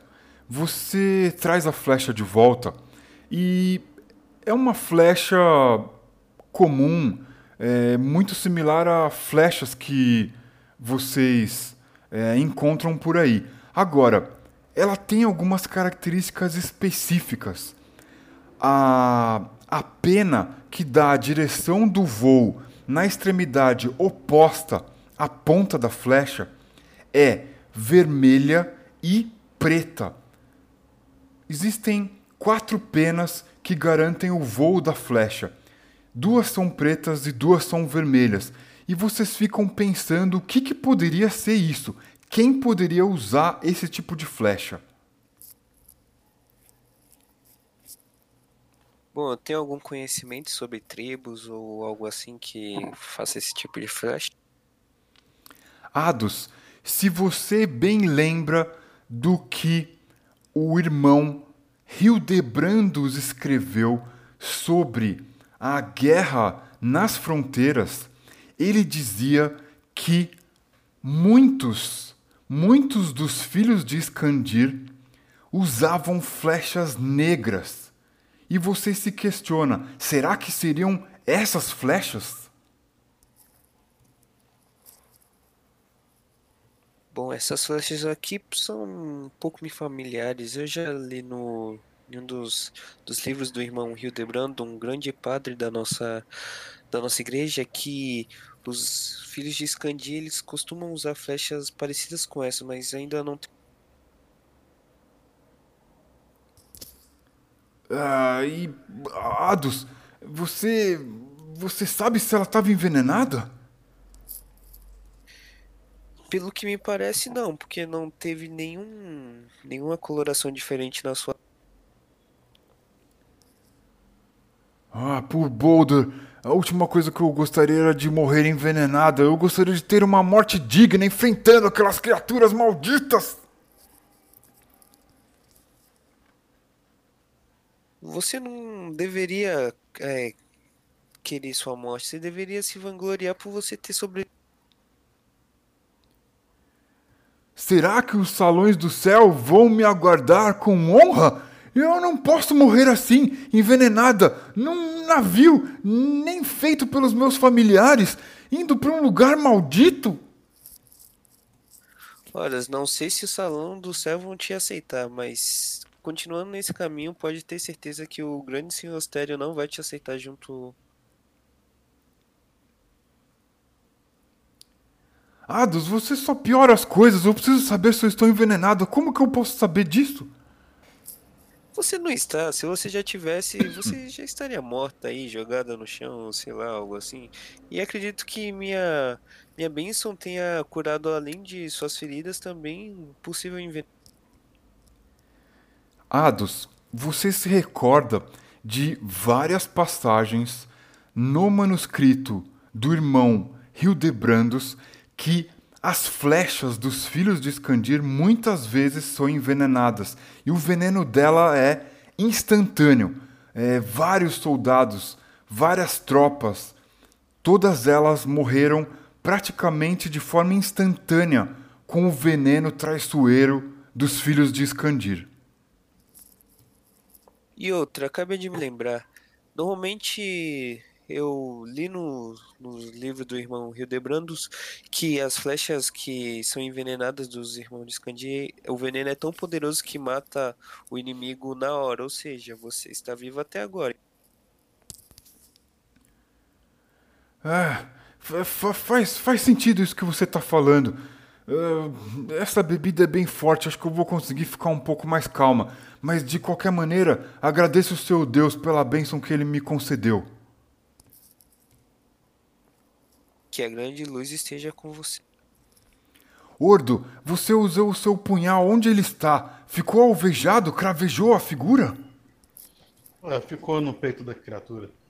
Não tive como descer porque estavam sendo alvejados pelas criaturas, mas o Ado já me deu um punhal aqui para poder compensar.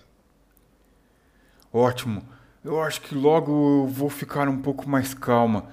É... Ilíades, para onde você está nos levando?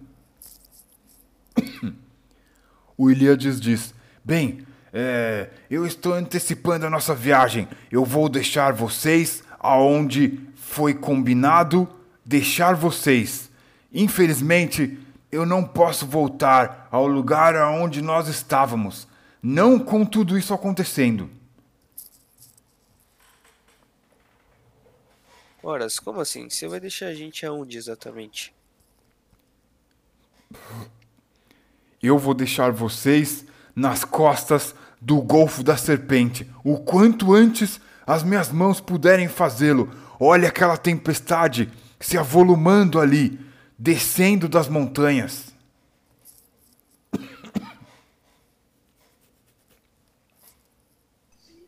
E de lá nós seguiremos para o norte amanhã? Isso é com vocês. Eu não sei o que vocês vão fazer. A minha tarefa é deixar vocês nas costas do Golfo da Serpente. Então, dependendo do, do dia, a gente decide se a gente vai amanhã ou ainda hoje.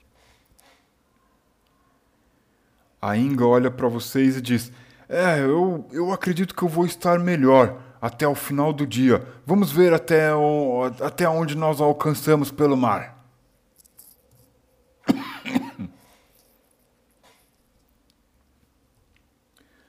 O Ilíades maneja o seu pequeno navio em direção a uma costa escura.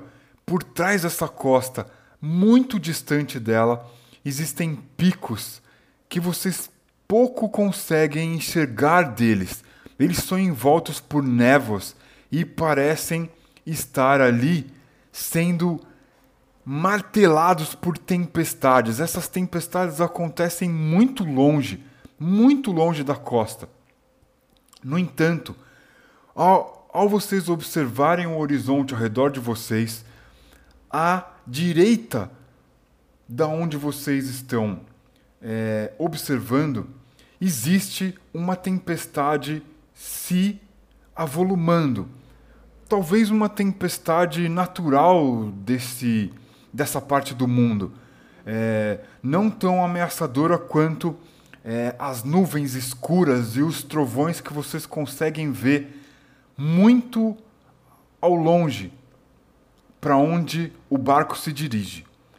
No entanto, Ilíades leva vocês até uma certa costa, da onde o dia já começa a se despedir. O dia já começa a se despedir e a tarde se aproxima. O que, que vocês vão fazer? Tem suprimento, tem suprimento no barco, tipo tocha, pederneira, corda, tem.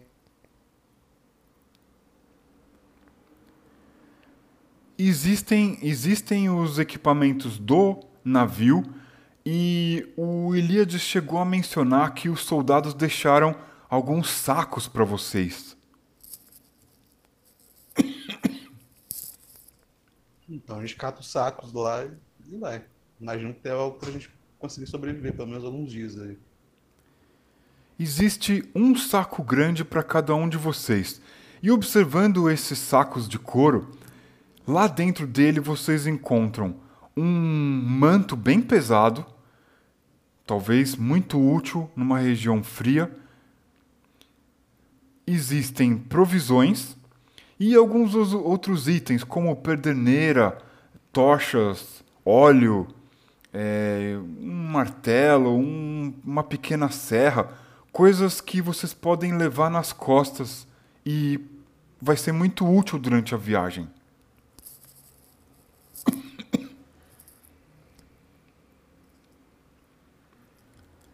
O Ilíades olha para vocês e diz: Bem, nós estamos a uma distância segura daquela costa nefasta. Tá vendo aquela aquela praia escura? Aquilo são pedregulhos, são seixos, e por ali os mortos andam noite e dia. No momento eu não consigo enxergar nada se movendo por ali, mas é lá que vocês têm que chegar. Ah, o fato é que daqui eu não posso me aproximar mais. Tudo bem, acredito que você já fez sua tarefa. Aqui nós nos despedimos. Qual que é a altura da água daí pra onde tem que? O Ilíades diz: é, Embora o casco do barco seja raso, esta região aqui pode afogar você, Ordo. Portanto, vocês devem se jogar nas águas e nadar até lá. Isso talvez leve alguns minutos, mas a maré está baixa agora. Vocês têm que aproveitar esse momento. É, nunca desperdiça uma oportunidade. O gordo pula no mar e começa a nadar. Todos nós sabemos nadar? O Ordo pulou, provavelmente ele deve saber. Bom, então eu pulo também. A Inga pula e vocês caem na água. Aldous, alguma vez na infância você aprendeu a nadar? Bom, a única coisa que me lembra é de ter lido como nadar, mas não ter praticado. Boa! Ordo, você em alguma ocasião precisou é, dar braçadas, mergulhar? Com certeza, seja em fuga de algum roubo ou em fuga de um outro roubo. certo. A Inga naturalmente sabe nadar.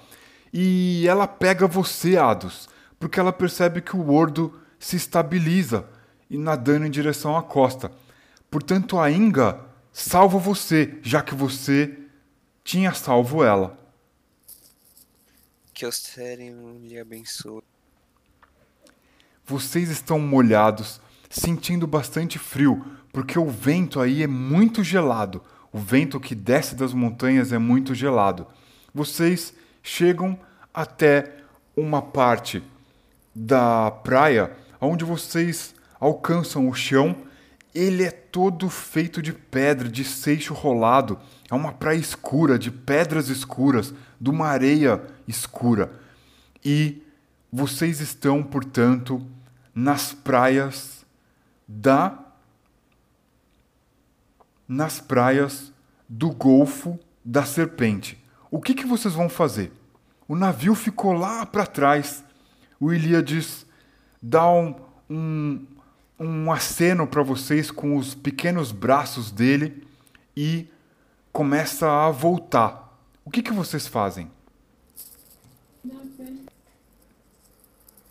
Acho que o melhor a se fazer agora é a gente procurar se secar. É, ver uma pedra alta que consiga que esteja contra o vento e a gente usar uma das perdineiras para fazer.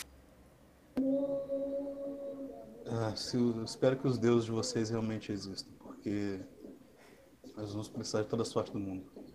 Horas, Eu você não viu Asterion agora- salvando a mulher? É, é. Mas ele vai ter que fazer melhor do que aquilo. Ah, ele sempre irá nos tocha? proteger. Sim, sim. Lá. Embora embora é, o sol ainda não tenha se posto, já começa a entardecer mais rápido do que vocês gostariam. Vocês estão sentindo muito frio.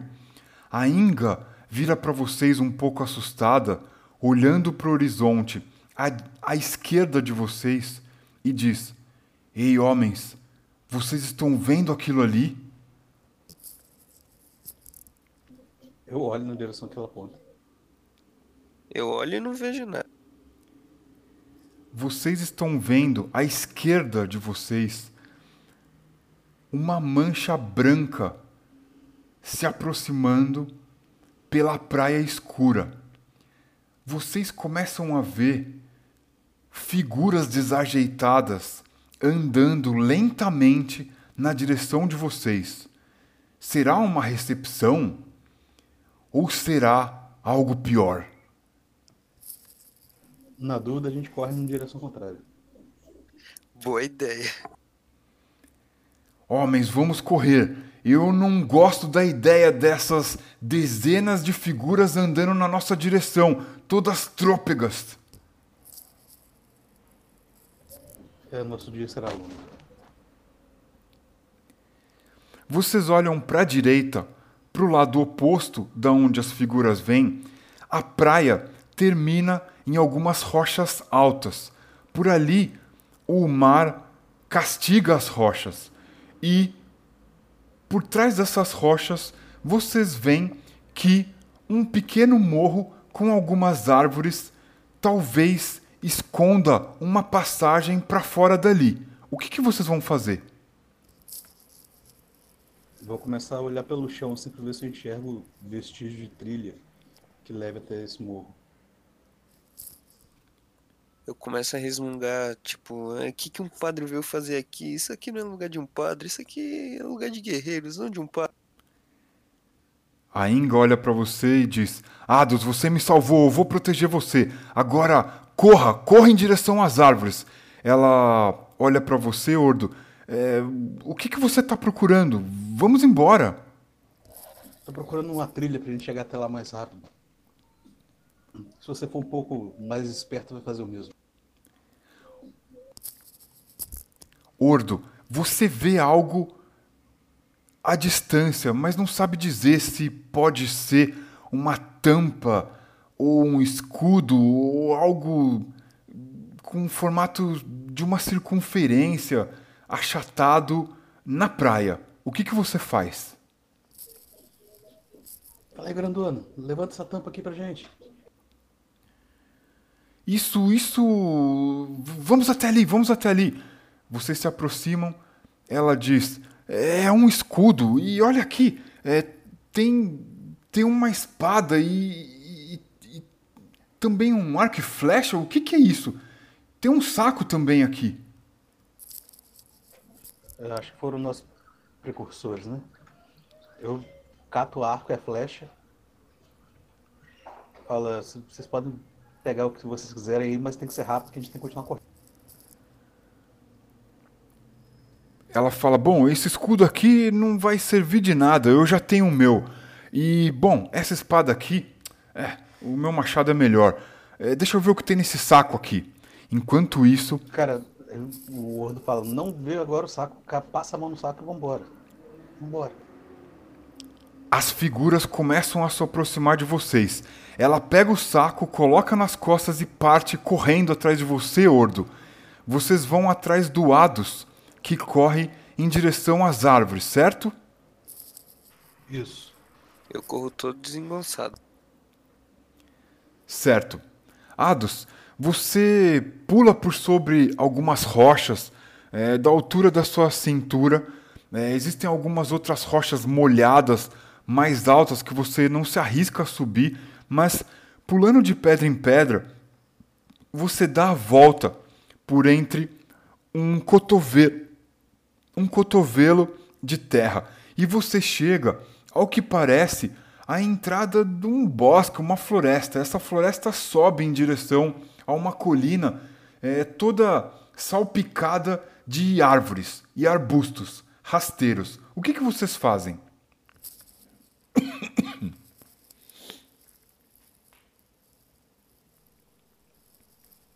Cara, vamos tentar desviar desses arbustos aí e seguir na direção da montanha.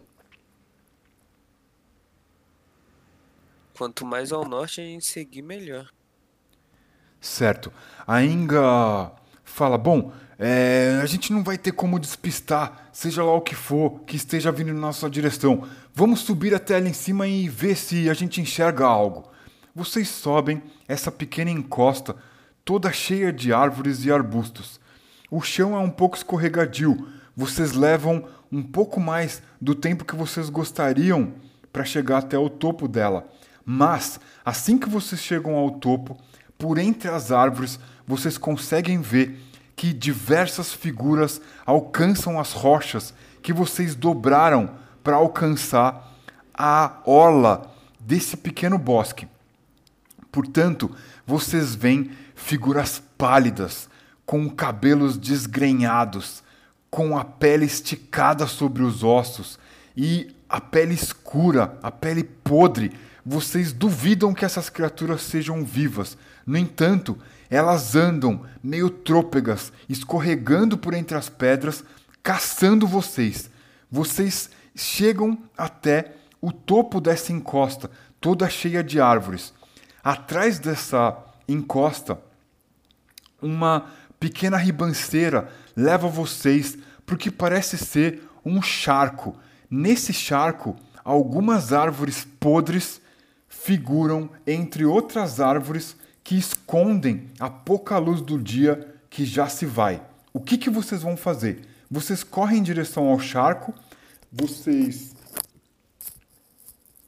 Vocês correm em direção ao charco, vocês correm para alguma outra direção diferente dessa, o que, que vocês fazem?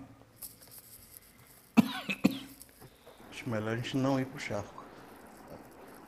A chance da gente atolar e diminuir nossa capacidade de se movimentar mais rápido que eles é bem grande. Eu sigo para onde vocês acharem melhor. Eu não conheço nada dessa região e nem, nem esses perigos. Não sei nem o que é charco.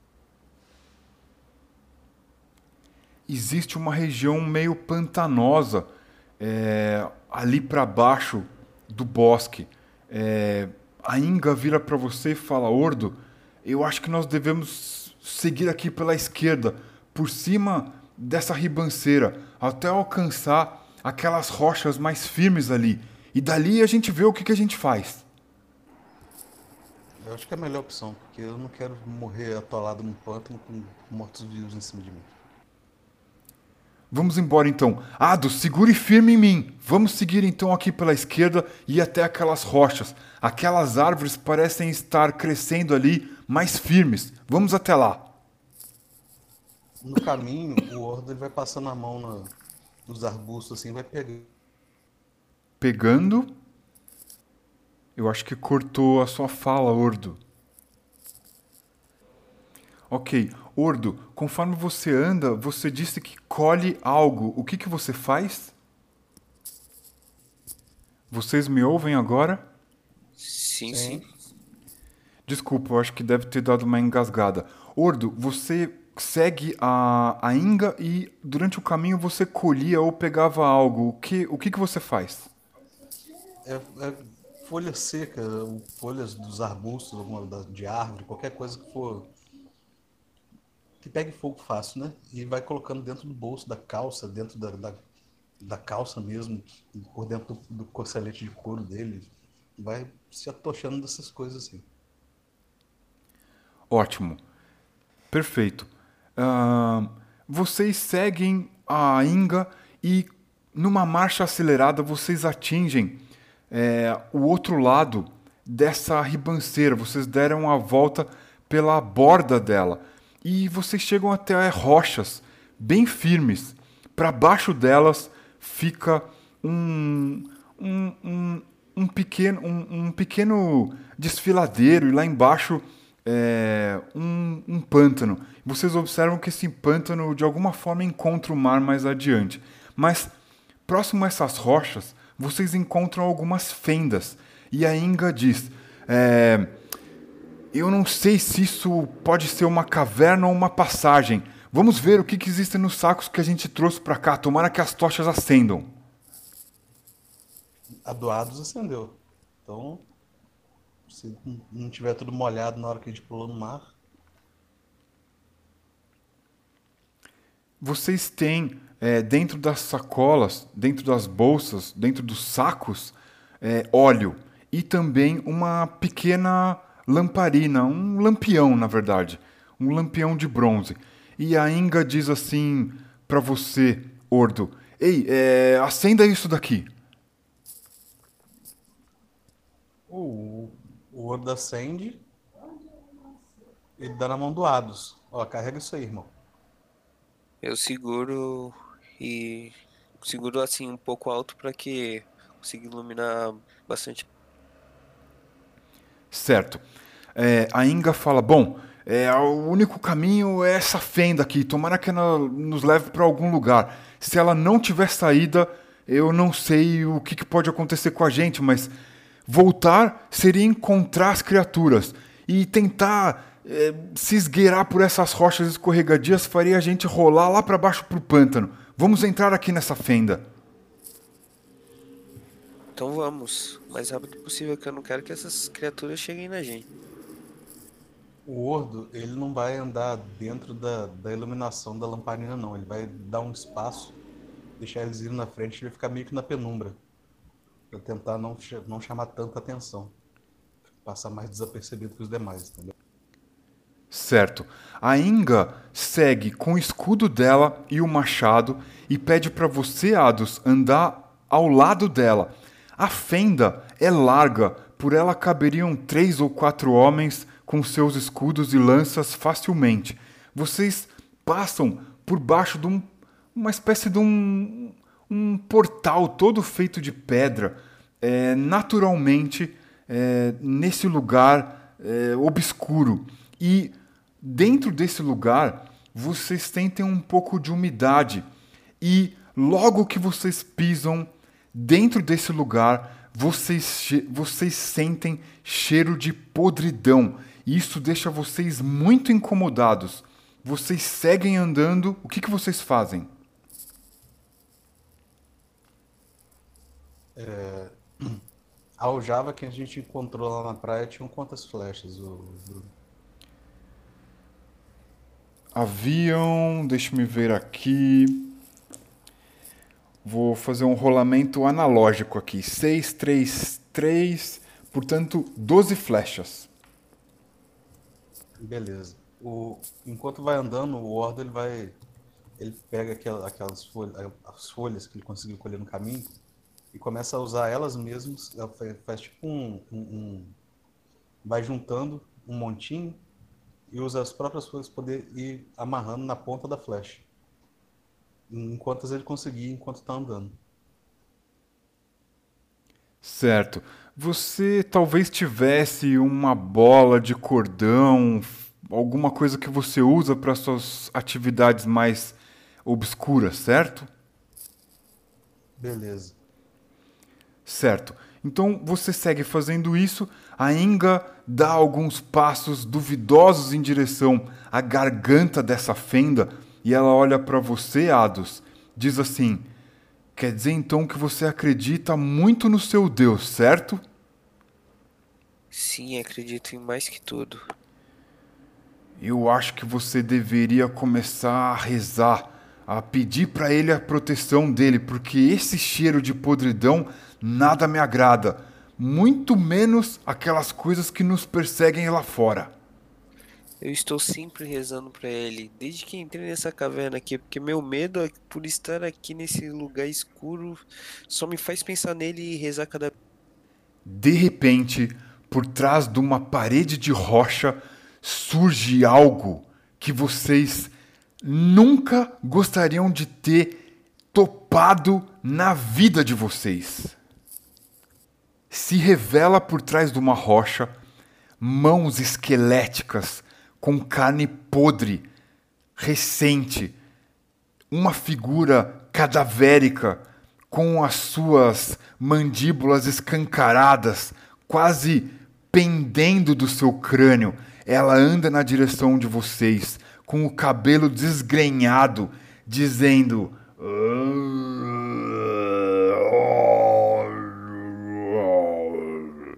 Passo depois de passo, essa figura horrível, morta e viva ao mesmo tempo, ergue os braços e tropeça andando na direção de vocês. O que, que vocês vão fazer? Eu vou para trás da Inga. O Ordo saca um, um, um, um, frasco de óleo e atira na direção da criatura. Certo. Vamos então ver se vocês têm boa pontaria. Ados, você se esconde atrás da Inga. A Inga, no entanto, parte investida gritando: Por Boldor, eu matarei você, demônio! Enquanto ela corre em direção à criatura e tenta atacar a criatura, Ordo, faz o seu lançamento aí. Joga 3d6 aqui no chat. Com 8, e mesmo com. Aliás, 8 e com os seus é, com a sua agilidade, a sua alta agilidade, sim, você consegue acertar a criatura, porque ela anda meio trôpega na direção de vocês, ela não é tão rápida e ágil.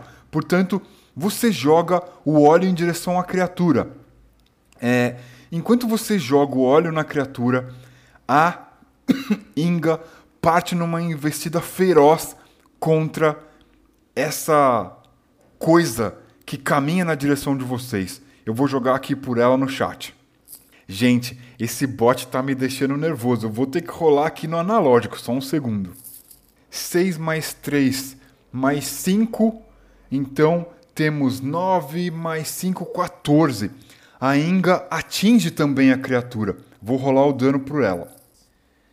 A Inga, furiosa, como se tivesse devolvendo toda aquela fúria da flechada dela nessa criatura, ela parte no meio o crânio dessa coisa que andava na direção de vocês. Ela está agora totalmente embebida no óleo que vocês lançaram em direção a ela. Ordo, o que, que você faz? A criatura reage ainda? Ela cai, perde o equilíbrio e cai para trás com toda a força que a Enga investiu a criatura cai para trás com toda a força que a Inga investiu contra ela. O que, que você faz? Ei, padre, vem na minha direção. Ele fala com. Ele fala Pô, com eu, obede eu obedeço e obedeço a ordem dele. Na hora que o Ado chega perto, ele pega a ponta da flecha que estava com, com folhas e coloca na, na chama do lampião e aponta na direção da criatura. Se ela levantar, ele vai disparar a flecha.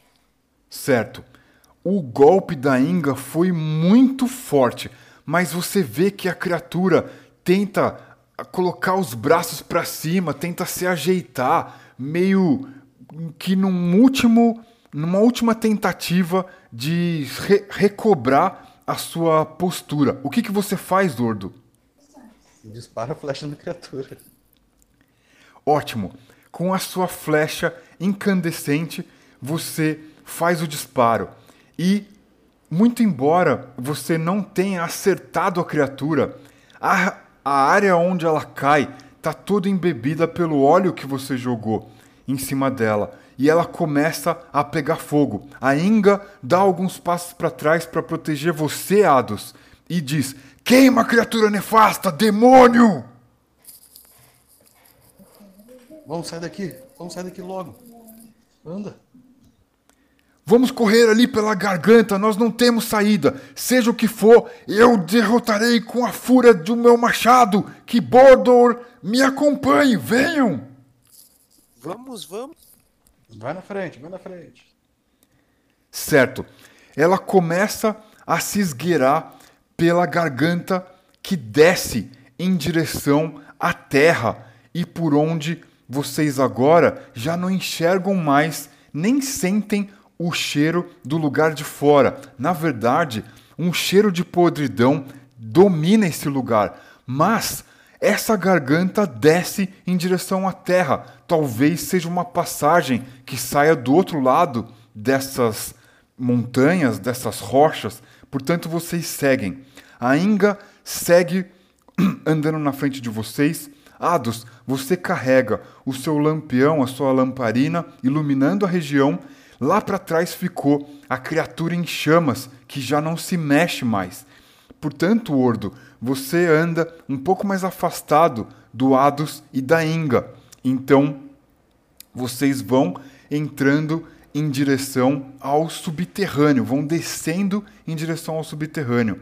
A Inga diz para você, Ados, eu acho que eu ouvi um barulho à nossa esquerda, é, mas o túnel o túnel segue para o subterrâneo. O que, que é aquilo ali? É uma passagem? O que, que se esconde ali? Ilumine ali, por favor. Eu aponto a luminária para a direção que ela. À esquerda, quando você ilumina o que parece ser uma pequena passagem, uma criatura similar àquela que acaba de atacar vocês começa a se esgueirar pelas rochas. Vocês, o que vocês fazem? Eu tenho quantas flechas com, com folhas? Eu consegui fazer? Você conseguiu, na verdade, colocar folhas em todas rapidamente. Ainda tem óleo? Você tem mais uma porção de óleo. Beleza, eu vou repetir a mesma coisa. Eu vou tacar o óleo no, no bicho e ficar próximo do padre para poder usar o fogo da lamparina. Certo. A Inga se joga e faz o seu ataque. O ataque dela é bem sucedido, ela vai rolar o dano dela. Ela derruba a criatura instantaneamente. A criatura tentou sair ali pelas rochas e atacar vocês, mas a Inga foi mais rápida e com o seu machado ela destruiu a criatura. Voam ossos por todos os cantos, enquanto a chama do lampião de vocês titubeia. Vocês observam, existe um caminho por onde essa criatura chegou, que é meio desabado, estreito, uma pequena fenda em direção à rocha. E o caminho mais amplo que vai em direção ao subterrâneo. O que, que vocês vão fazer? Só uma dúvida, então não cheguei a jogar o óleo no, nessa criatura, não, né? Antes que você pudesse jogar ou fazer algo, a Inga destruiu a criatura. Perfeito. Fala, olha, eu não sou muito fã de entrar no subterrâneo, ainda mais nessa área aqui. Acho melhor a gente pegar o outro caminho e ver se vai para algum lugar que a gente consiga respirar puro ainda. Concordo, eu também não estou em condições de lutar aqui. Na verdade, eu nem sei lutar. O cheiro de podridão está por todo lugar. Logo, vocês não conseguem sentir se existe ar puro à esquerda ou para o subterrâneo. Com certeza, esse lugar tem essas criaturas. Vocês não sabem se são elas a fonte dessa podridão ou se é qualquer outra coisa. Portanto, que caminho vocês escolhem? O que não é o subterrâneo, o outro, a passagem. Isso, a passagem. Vocês pegam então a passagem à esquerda, certo? Isso. Ótimo. A passagem à esquerda, ela parece ter sido desabada, mas com algum esforço vocês conseguem passar por ali. A Inga diz: é, Ados, fique iluminando a passagem enquanto eu passo pelas rochas. Cuidado para não se cortarem. Essas rochas aqui estão mais afiadas que o meu machado. Ok, ok. O ouro dele vai se esgueirando pelas rochas aí com maior cautela. Ordo, você que está por último, apesar de toda a confusão e a ação que aconteceu, que está acontecendo, você, num momento de silêncio, consegue perceber ruídos vindo da abertura, da boca da fenda, lá em cima na superfície. Barulho de quê? Eu consigo definir, distinguir?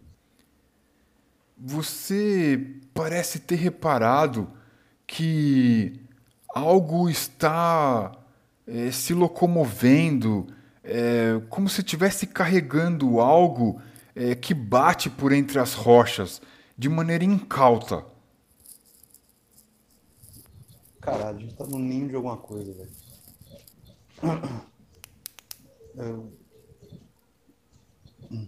Não falo com ele, só faço, faço assim.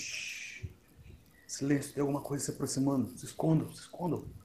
E o Ordo vai logo para trás de uma rocha, assim, esperando o, o, o decorrer do, do, que vai acontecer do barulho. Certo. A Inga passa com alguma dificuldade pela rocha. Ela diz para você, Ados, me dê aqui a sua lamparina, a sua lanterna, é, o seu lampião. É, eu já consegui passar aqui do outro lado. Nossa, eu acho que vocês não vão gostar, mas venham, venham, venham, me acompanhem. Não me deixe aqui sozinha. Tome, tome, pega a lamparina, mas o Word está falando pra gente fazer mais silêncio aqui. Parece que tem alguma coisa é, bom, eu não sei o que vocês vão preferir. Vocês vão me acompanhar ou ficar aí fora? Eu vou te acompanhar sim. Ados, você entra. O outro dá de ombro sim, mas ele vai é, usando as rochas no caminho como como como proteção, né? Ele sai de uma, olha, depois vai para trás de outra, vai, olha, depois vai para trás de outra, tentando se esconder no meio do caminho, assim, e usar de cobertura se, se vier alguma coisa em direção dele. Certo. Ordo, o seu maior pesadelo se tornou realidade. As criaturas trôpegas, atrapalhadas, vagarosas, chegaram até vocês. Elas estão atravessando o portal, a fenda dessa passagem por onde vocês entraram e estão se escondendo. São várias criaturas. Você pode contar muito mais do que uma dezena de criaturas. Elas não têm um líder, elas andam uma atrás da outra, parecendo seguir vocês como uma mariposa se aproxima da luz. O que, que você vai fazer?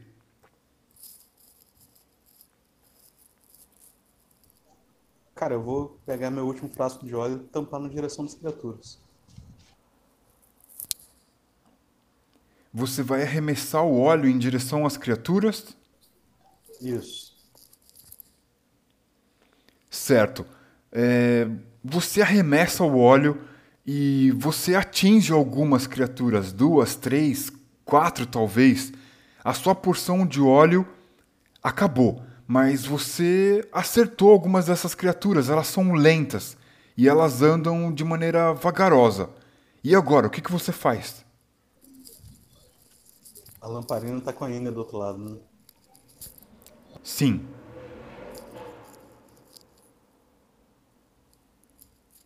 Eu tenho pederneira comigo? Você não se lembra de ter visto pederneira naquele saco que deram para vocês. Cara, então começa. O Ordo começa a correr na direção da Inga. A lamparina, a lamparina! Vocês. Você, Ordo, percebe que fazendo barulho, chamando por eles, as criaturas se apressam um pouco mais. Talvez elas tenham achado aonde vocês estão. Ados, você atravessa pela passagem e do outro lado, você vê uma sala, uma caverna, uma gruta talvez, sem aparente saída, com diversos esqueletos, diversos cadáveres, alguns frescos jogados no centro desse aposento. A Inga disse para diz para você: Eu falei que vocês não iam gostar disso. Eu não sei se eles estão tirando um cochilo ou se eles estão fingindo qualquer outra coisa. E agora, o que, que a gente faz? Agora só nos resta rezar para que eles estejam dormindo. Os corpos estão muito, muito frescos. Talvez eles ainda não tenham sido virados mortos-vivos. Mas eu preciso da maldita lamparina. Vocês estendem a lamparina pro Ordo? Sim. Certo, Ordo, você está a ponto de tornar incandescente mais uma flecha. Eu passo a ponta na lamparina e atiro na direção onde joguei o óleo. Certo. É... Faz o seu lançamento. Pra pegar a maior quantidade possível, tá? Tipo assim, se caiu, deu um splash, espalhou, vou tentar atirar ali para poder pegar fogo na maior quantidade possível. Ótimo. Você consegue atingir uma das criaturas. Ela começa a ficar em chamas e rapidamente o fogo atinge outras que foram embebidas pelo seu óleo. Os mortos que caminham na direção de vocês estão em chamas. No entanto, eles não param a marcha mortal deles. Ordo, o que, que você vai fazer?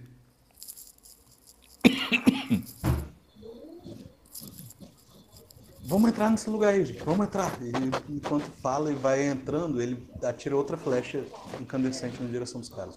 Passa a ponta dela na lamparina e vai entrando para dentro do ninho de porcos. Certo. Você atinge mais uma criatura e elas estão entrando em combustão ali por conta do óleo que você não tem mais, mas que pelo menos você embebeu algumas criaturas. Vocês estão agora dentro de uma sala aparentemente sem saída, com três, quatro, talvez cinco corpos frescos. Vocês não imaginam o que tenha causado a morte dessas criaturas dentro dessa, des, dessa sala, dessa câmara, dessa pequena gruta, mas eles estão jogados, meio amontoados aí é, no centro desse aposento. O que, que vocês fazem? A passagem ela é estreita. Por onde vocês entraram, a passagem é estreita. O que, que vocês fazem? Tem alguma porta, alguma pedra, alguma coisa que a gente possa usar para tampar essa passagem? Existem muitas rochas aí dentro. Vamos, vamos vedar a passagem, vamos vedar a passagem para eles não entrarem aqui. Aí o Ordo, o Ordo começa a procurar pedra para poder tampar. Usa, sei lá, o, alguns dos corpos para poder tampar ele também. O negócio dele é conseguir vedar a passagem de alguma forma. A Inga começa a pegar algumas rochas e amontoar próximos da passagem. Ela vira para você, Ados, e fala: ilumine bem aqui. Eu vou tentar colocar algumas rochas para impedir a passagem dessas coisas. Eu ilumino enquanto eu tô rezando algumas palavras em tomba. Certo. Vocês começam. Aí, aí padre, enquanto ilumina, vai rezando pro seu Deus poder purificar esse lugar aqui. A gente precisa ficar vivo, porra. Sim, e sim, sim, ele fazer vai colocando, isso, filho. Vai colocando pedra na passagem junto com a Inga. Você, Ados, você poderia, talvez, usar sua fé para meio que abençoar esses corpos, para talvez eles não terem o destino macabro dos outros corpos que vocês encontraram. O que, que você vai fazer? Bom, se eu tenho essa possibilidade, eu vou tentar fazer com que esses corpos sentem ao lado de Osterium. Certo. O que, que você imagina? O que, que passa pela sua mente quando essa vontade surge em você? O que, que você faz? Me descreva. Bom, eu pego meu pequeno símbolo de Asterion que eu carrego e começo a rezar. Eu digo, palavras que possam fazer com que a alma desses, desses mortos é, vão para um lugar bom e que não ficam não fiquem grudadas nesse corpo, fazendo com que eles virem mortos. Certo. você tá um pouco cansado dessa subida é, meio atrapalhada de vocês até essa fenda, essa gruta, essa caverna. É, você vai usar da sua força de vontade para que o efeito esperado da sua fé se manifeste? O que, que você vai fazer? Vou usar a força de vontade. Ótimo.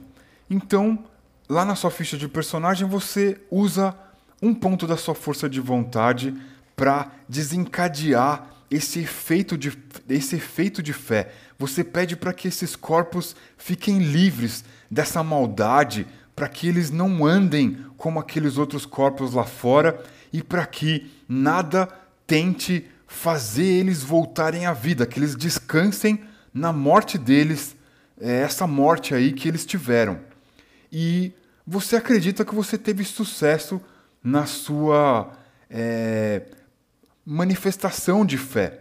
Os corpos estão ali, alguns vocês empilharam na passagem, outros continuam jogados e a Inga não para de é, jogar pedras, acumular pedras ali na passagem. É, depois de um tempo, vocês veem que é, pelo lado de fora dessa passagem que vocês conseguiram fechar às pressas, algumas criaturas, essas criaturas que talvez estivessem na praia, avistaram vocês e descobriram o esconderijo de vocês, elas tentam passar por essas pedras, mas elas não conseguem. Parece que o grande Osterium está nos ajudando. As criaturas não conseguem chegar até. O Ordo olha para a cara do padre assim e fala: É, foi graças a ele mesmo. Pode acreditar. Vocês. Enquanto ele fala isso, ele. Desculpa.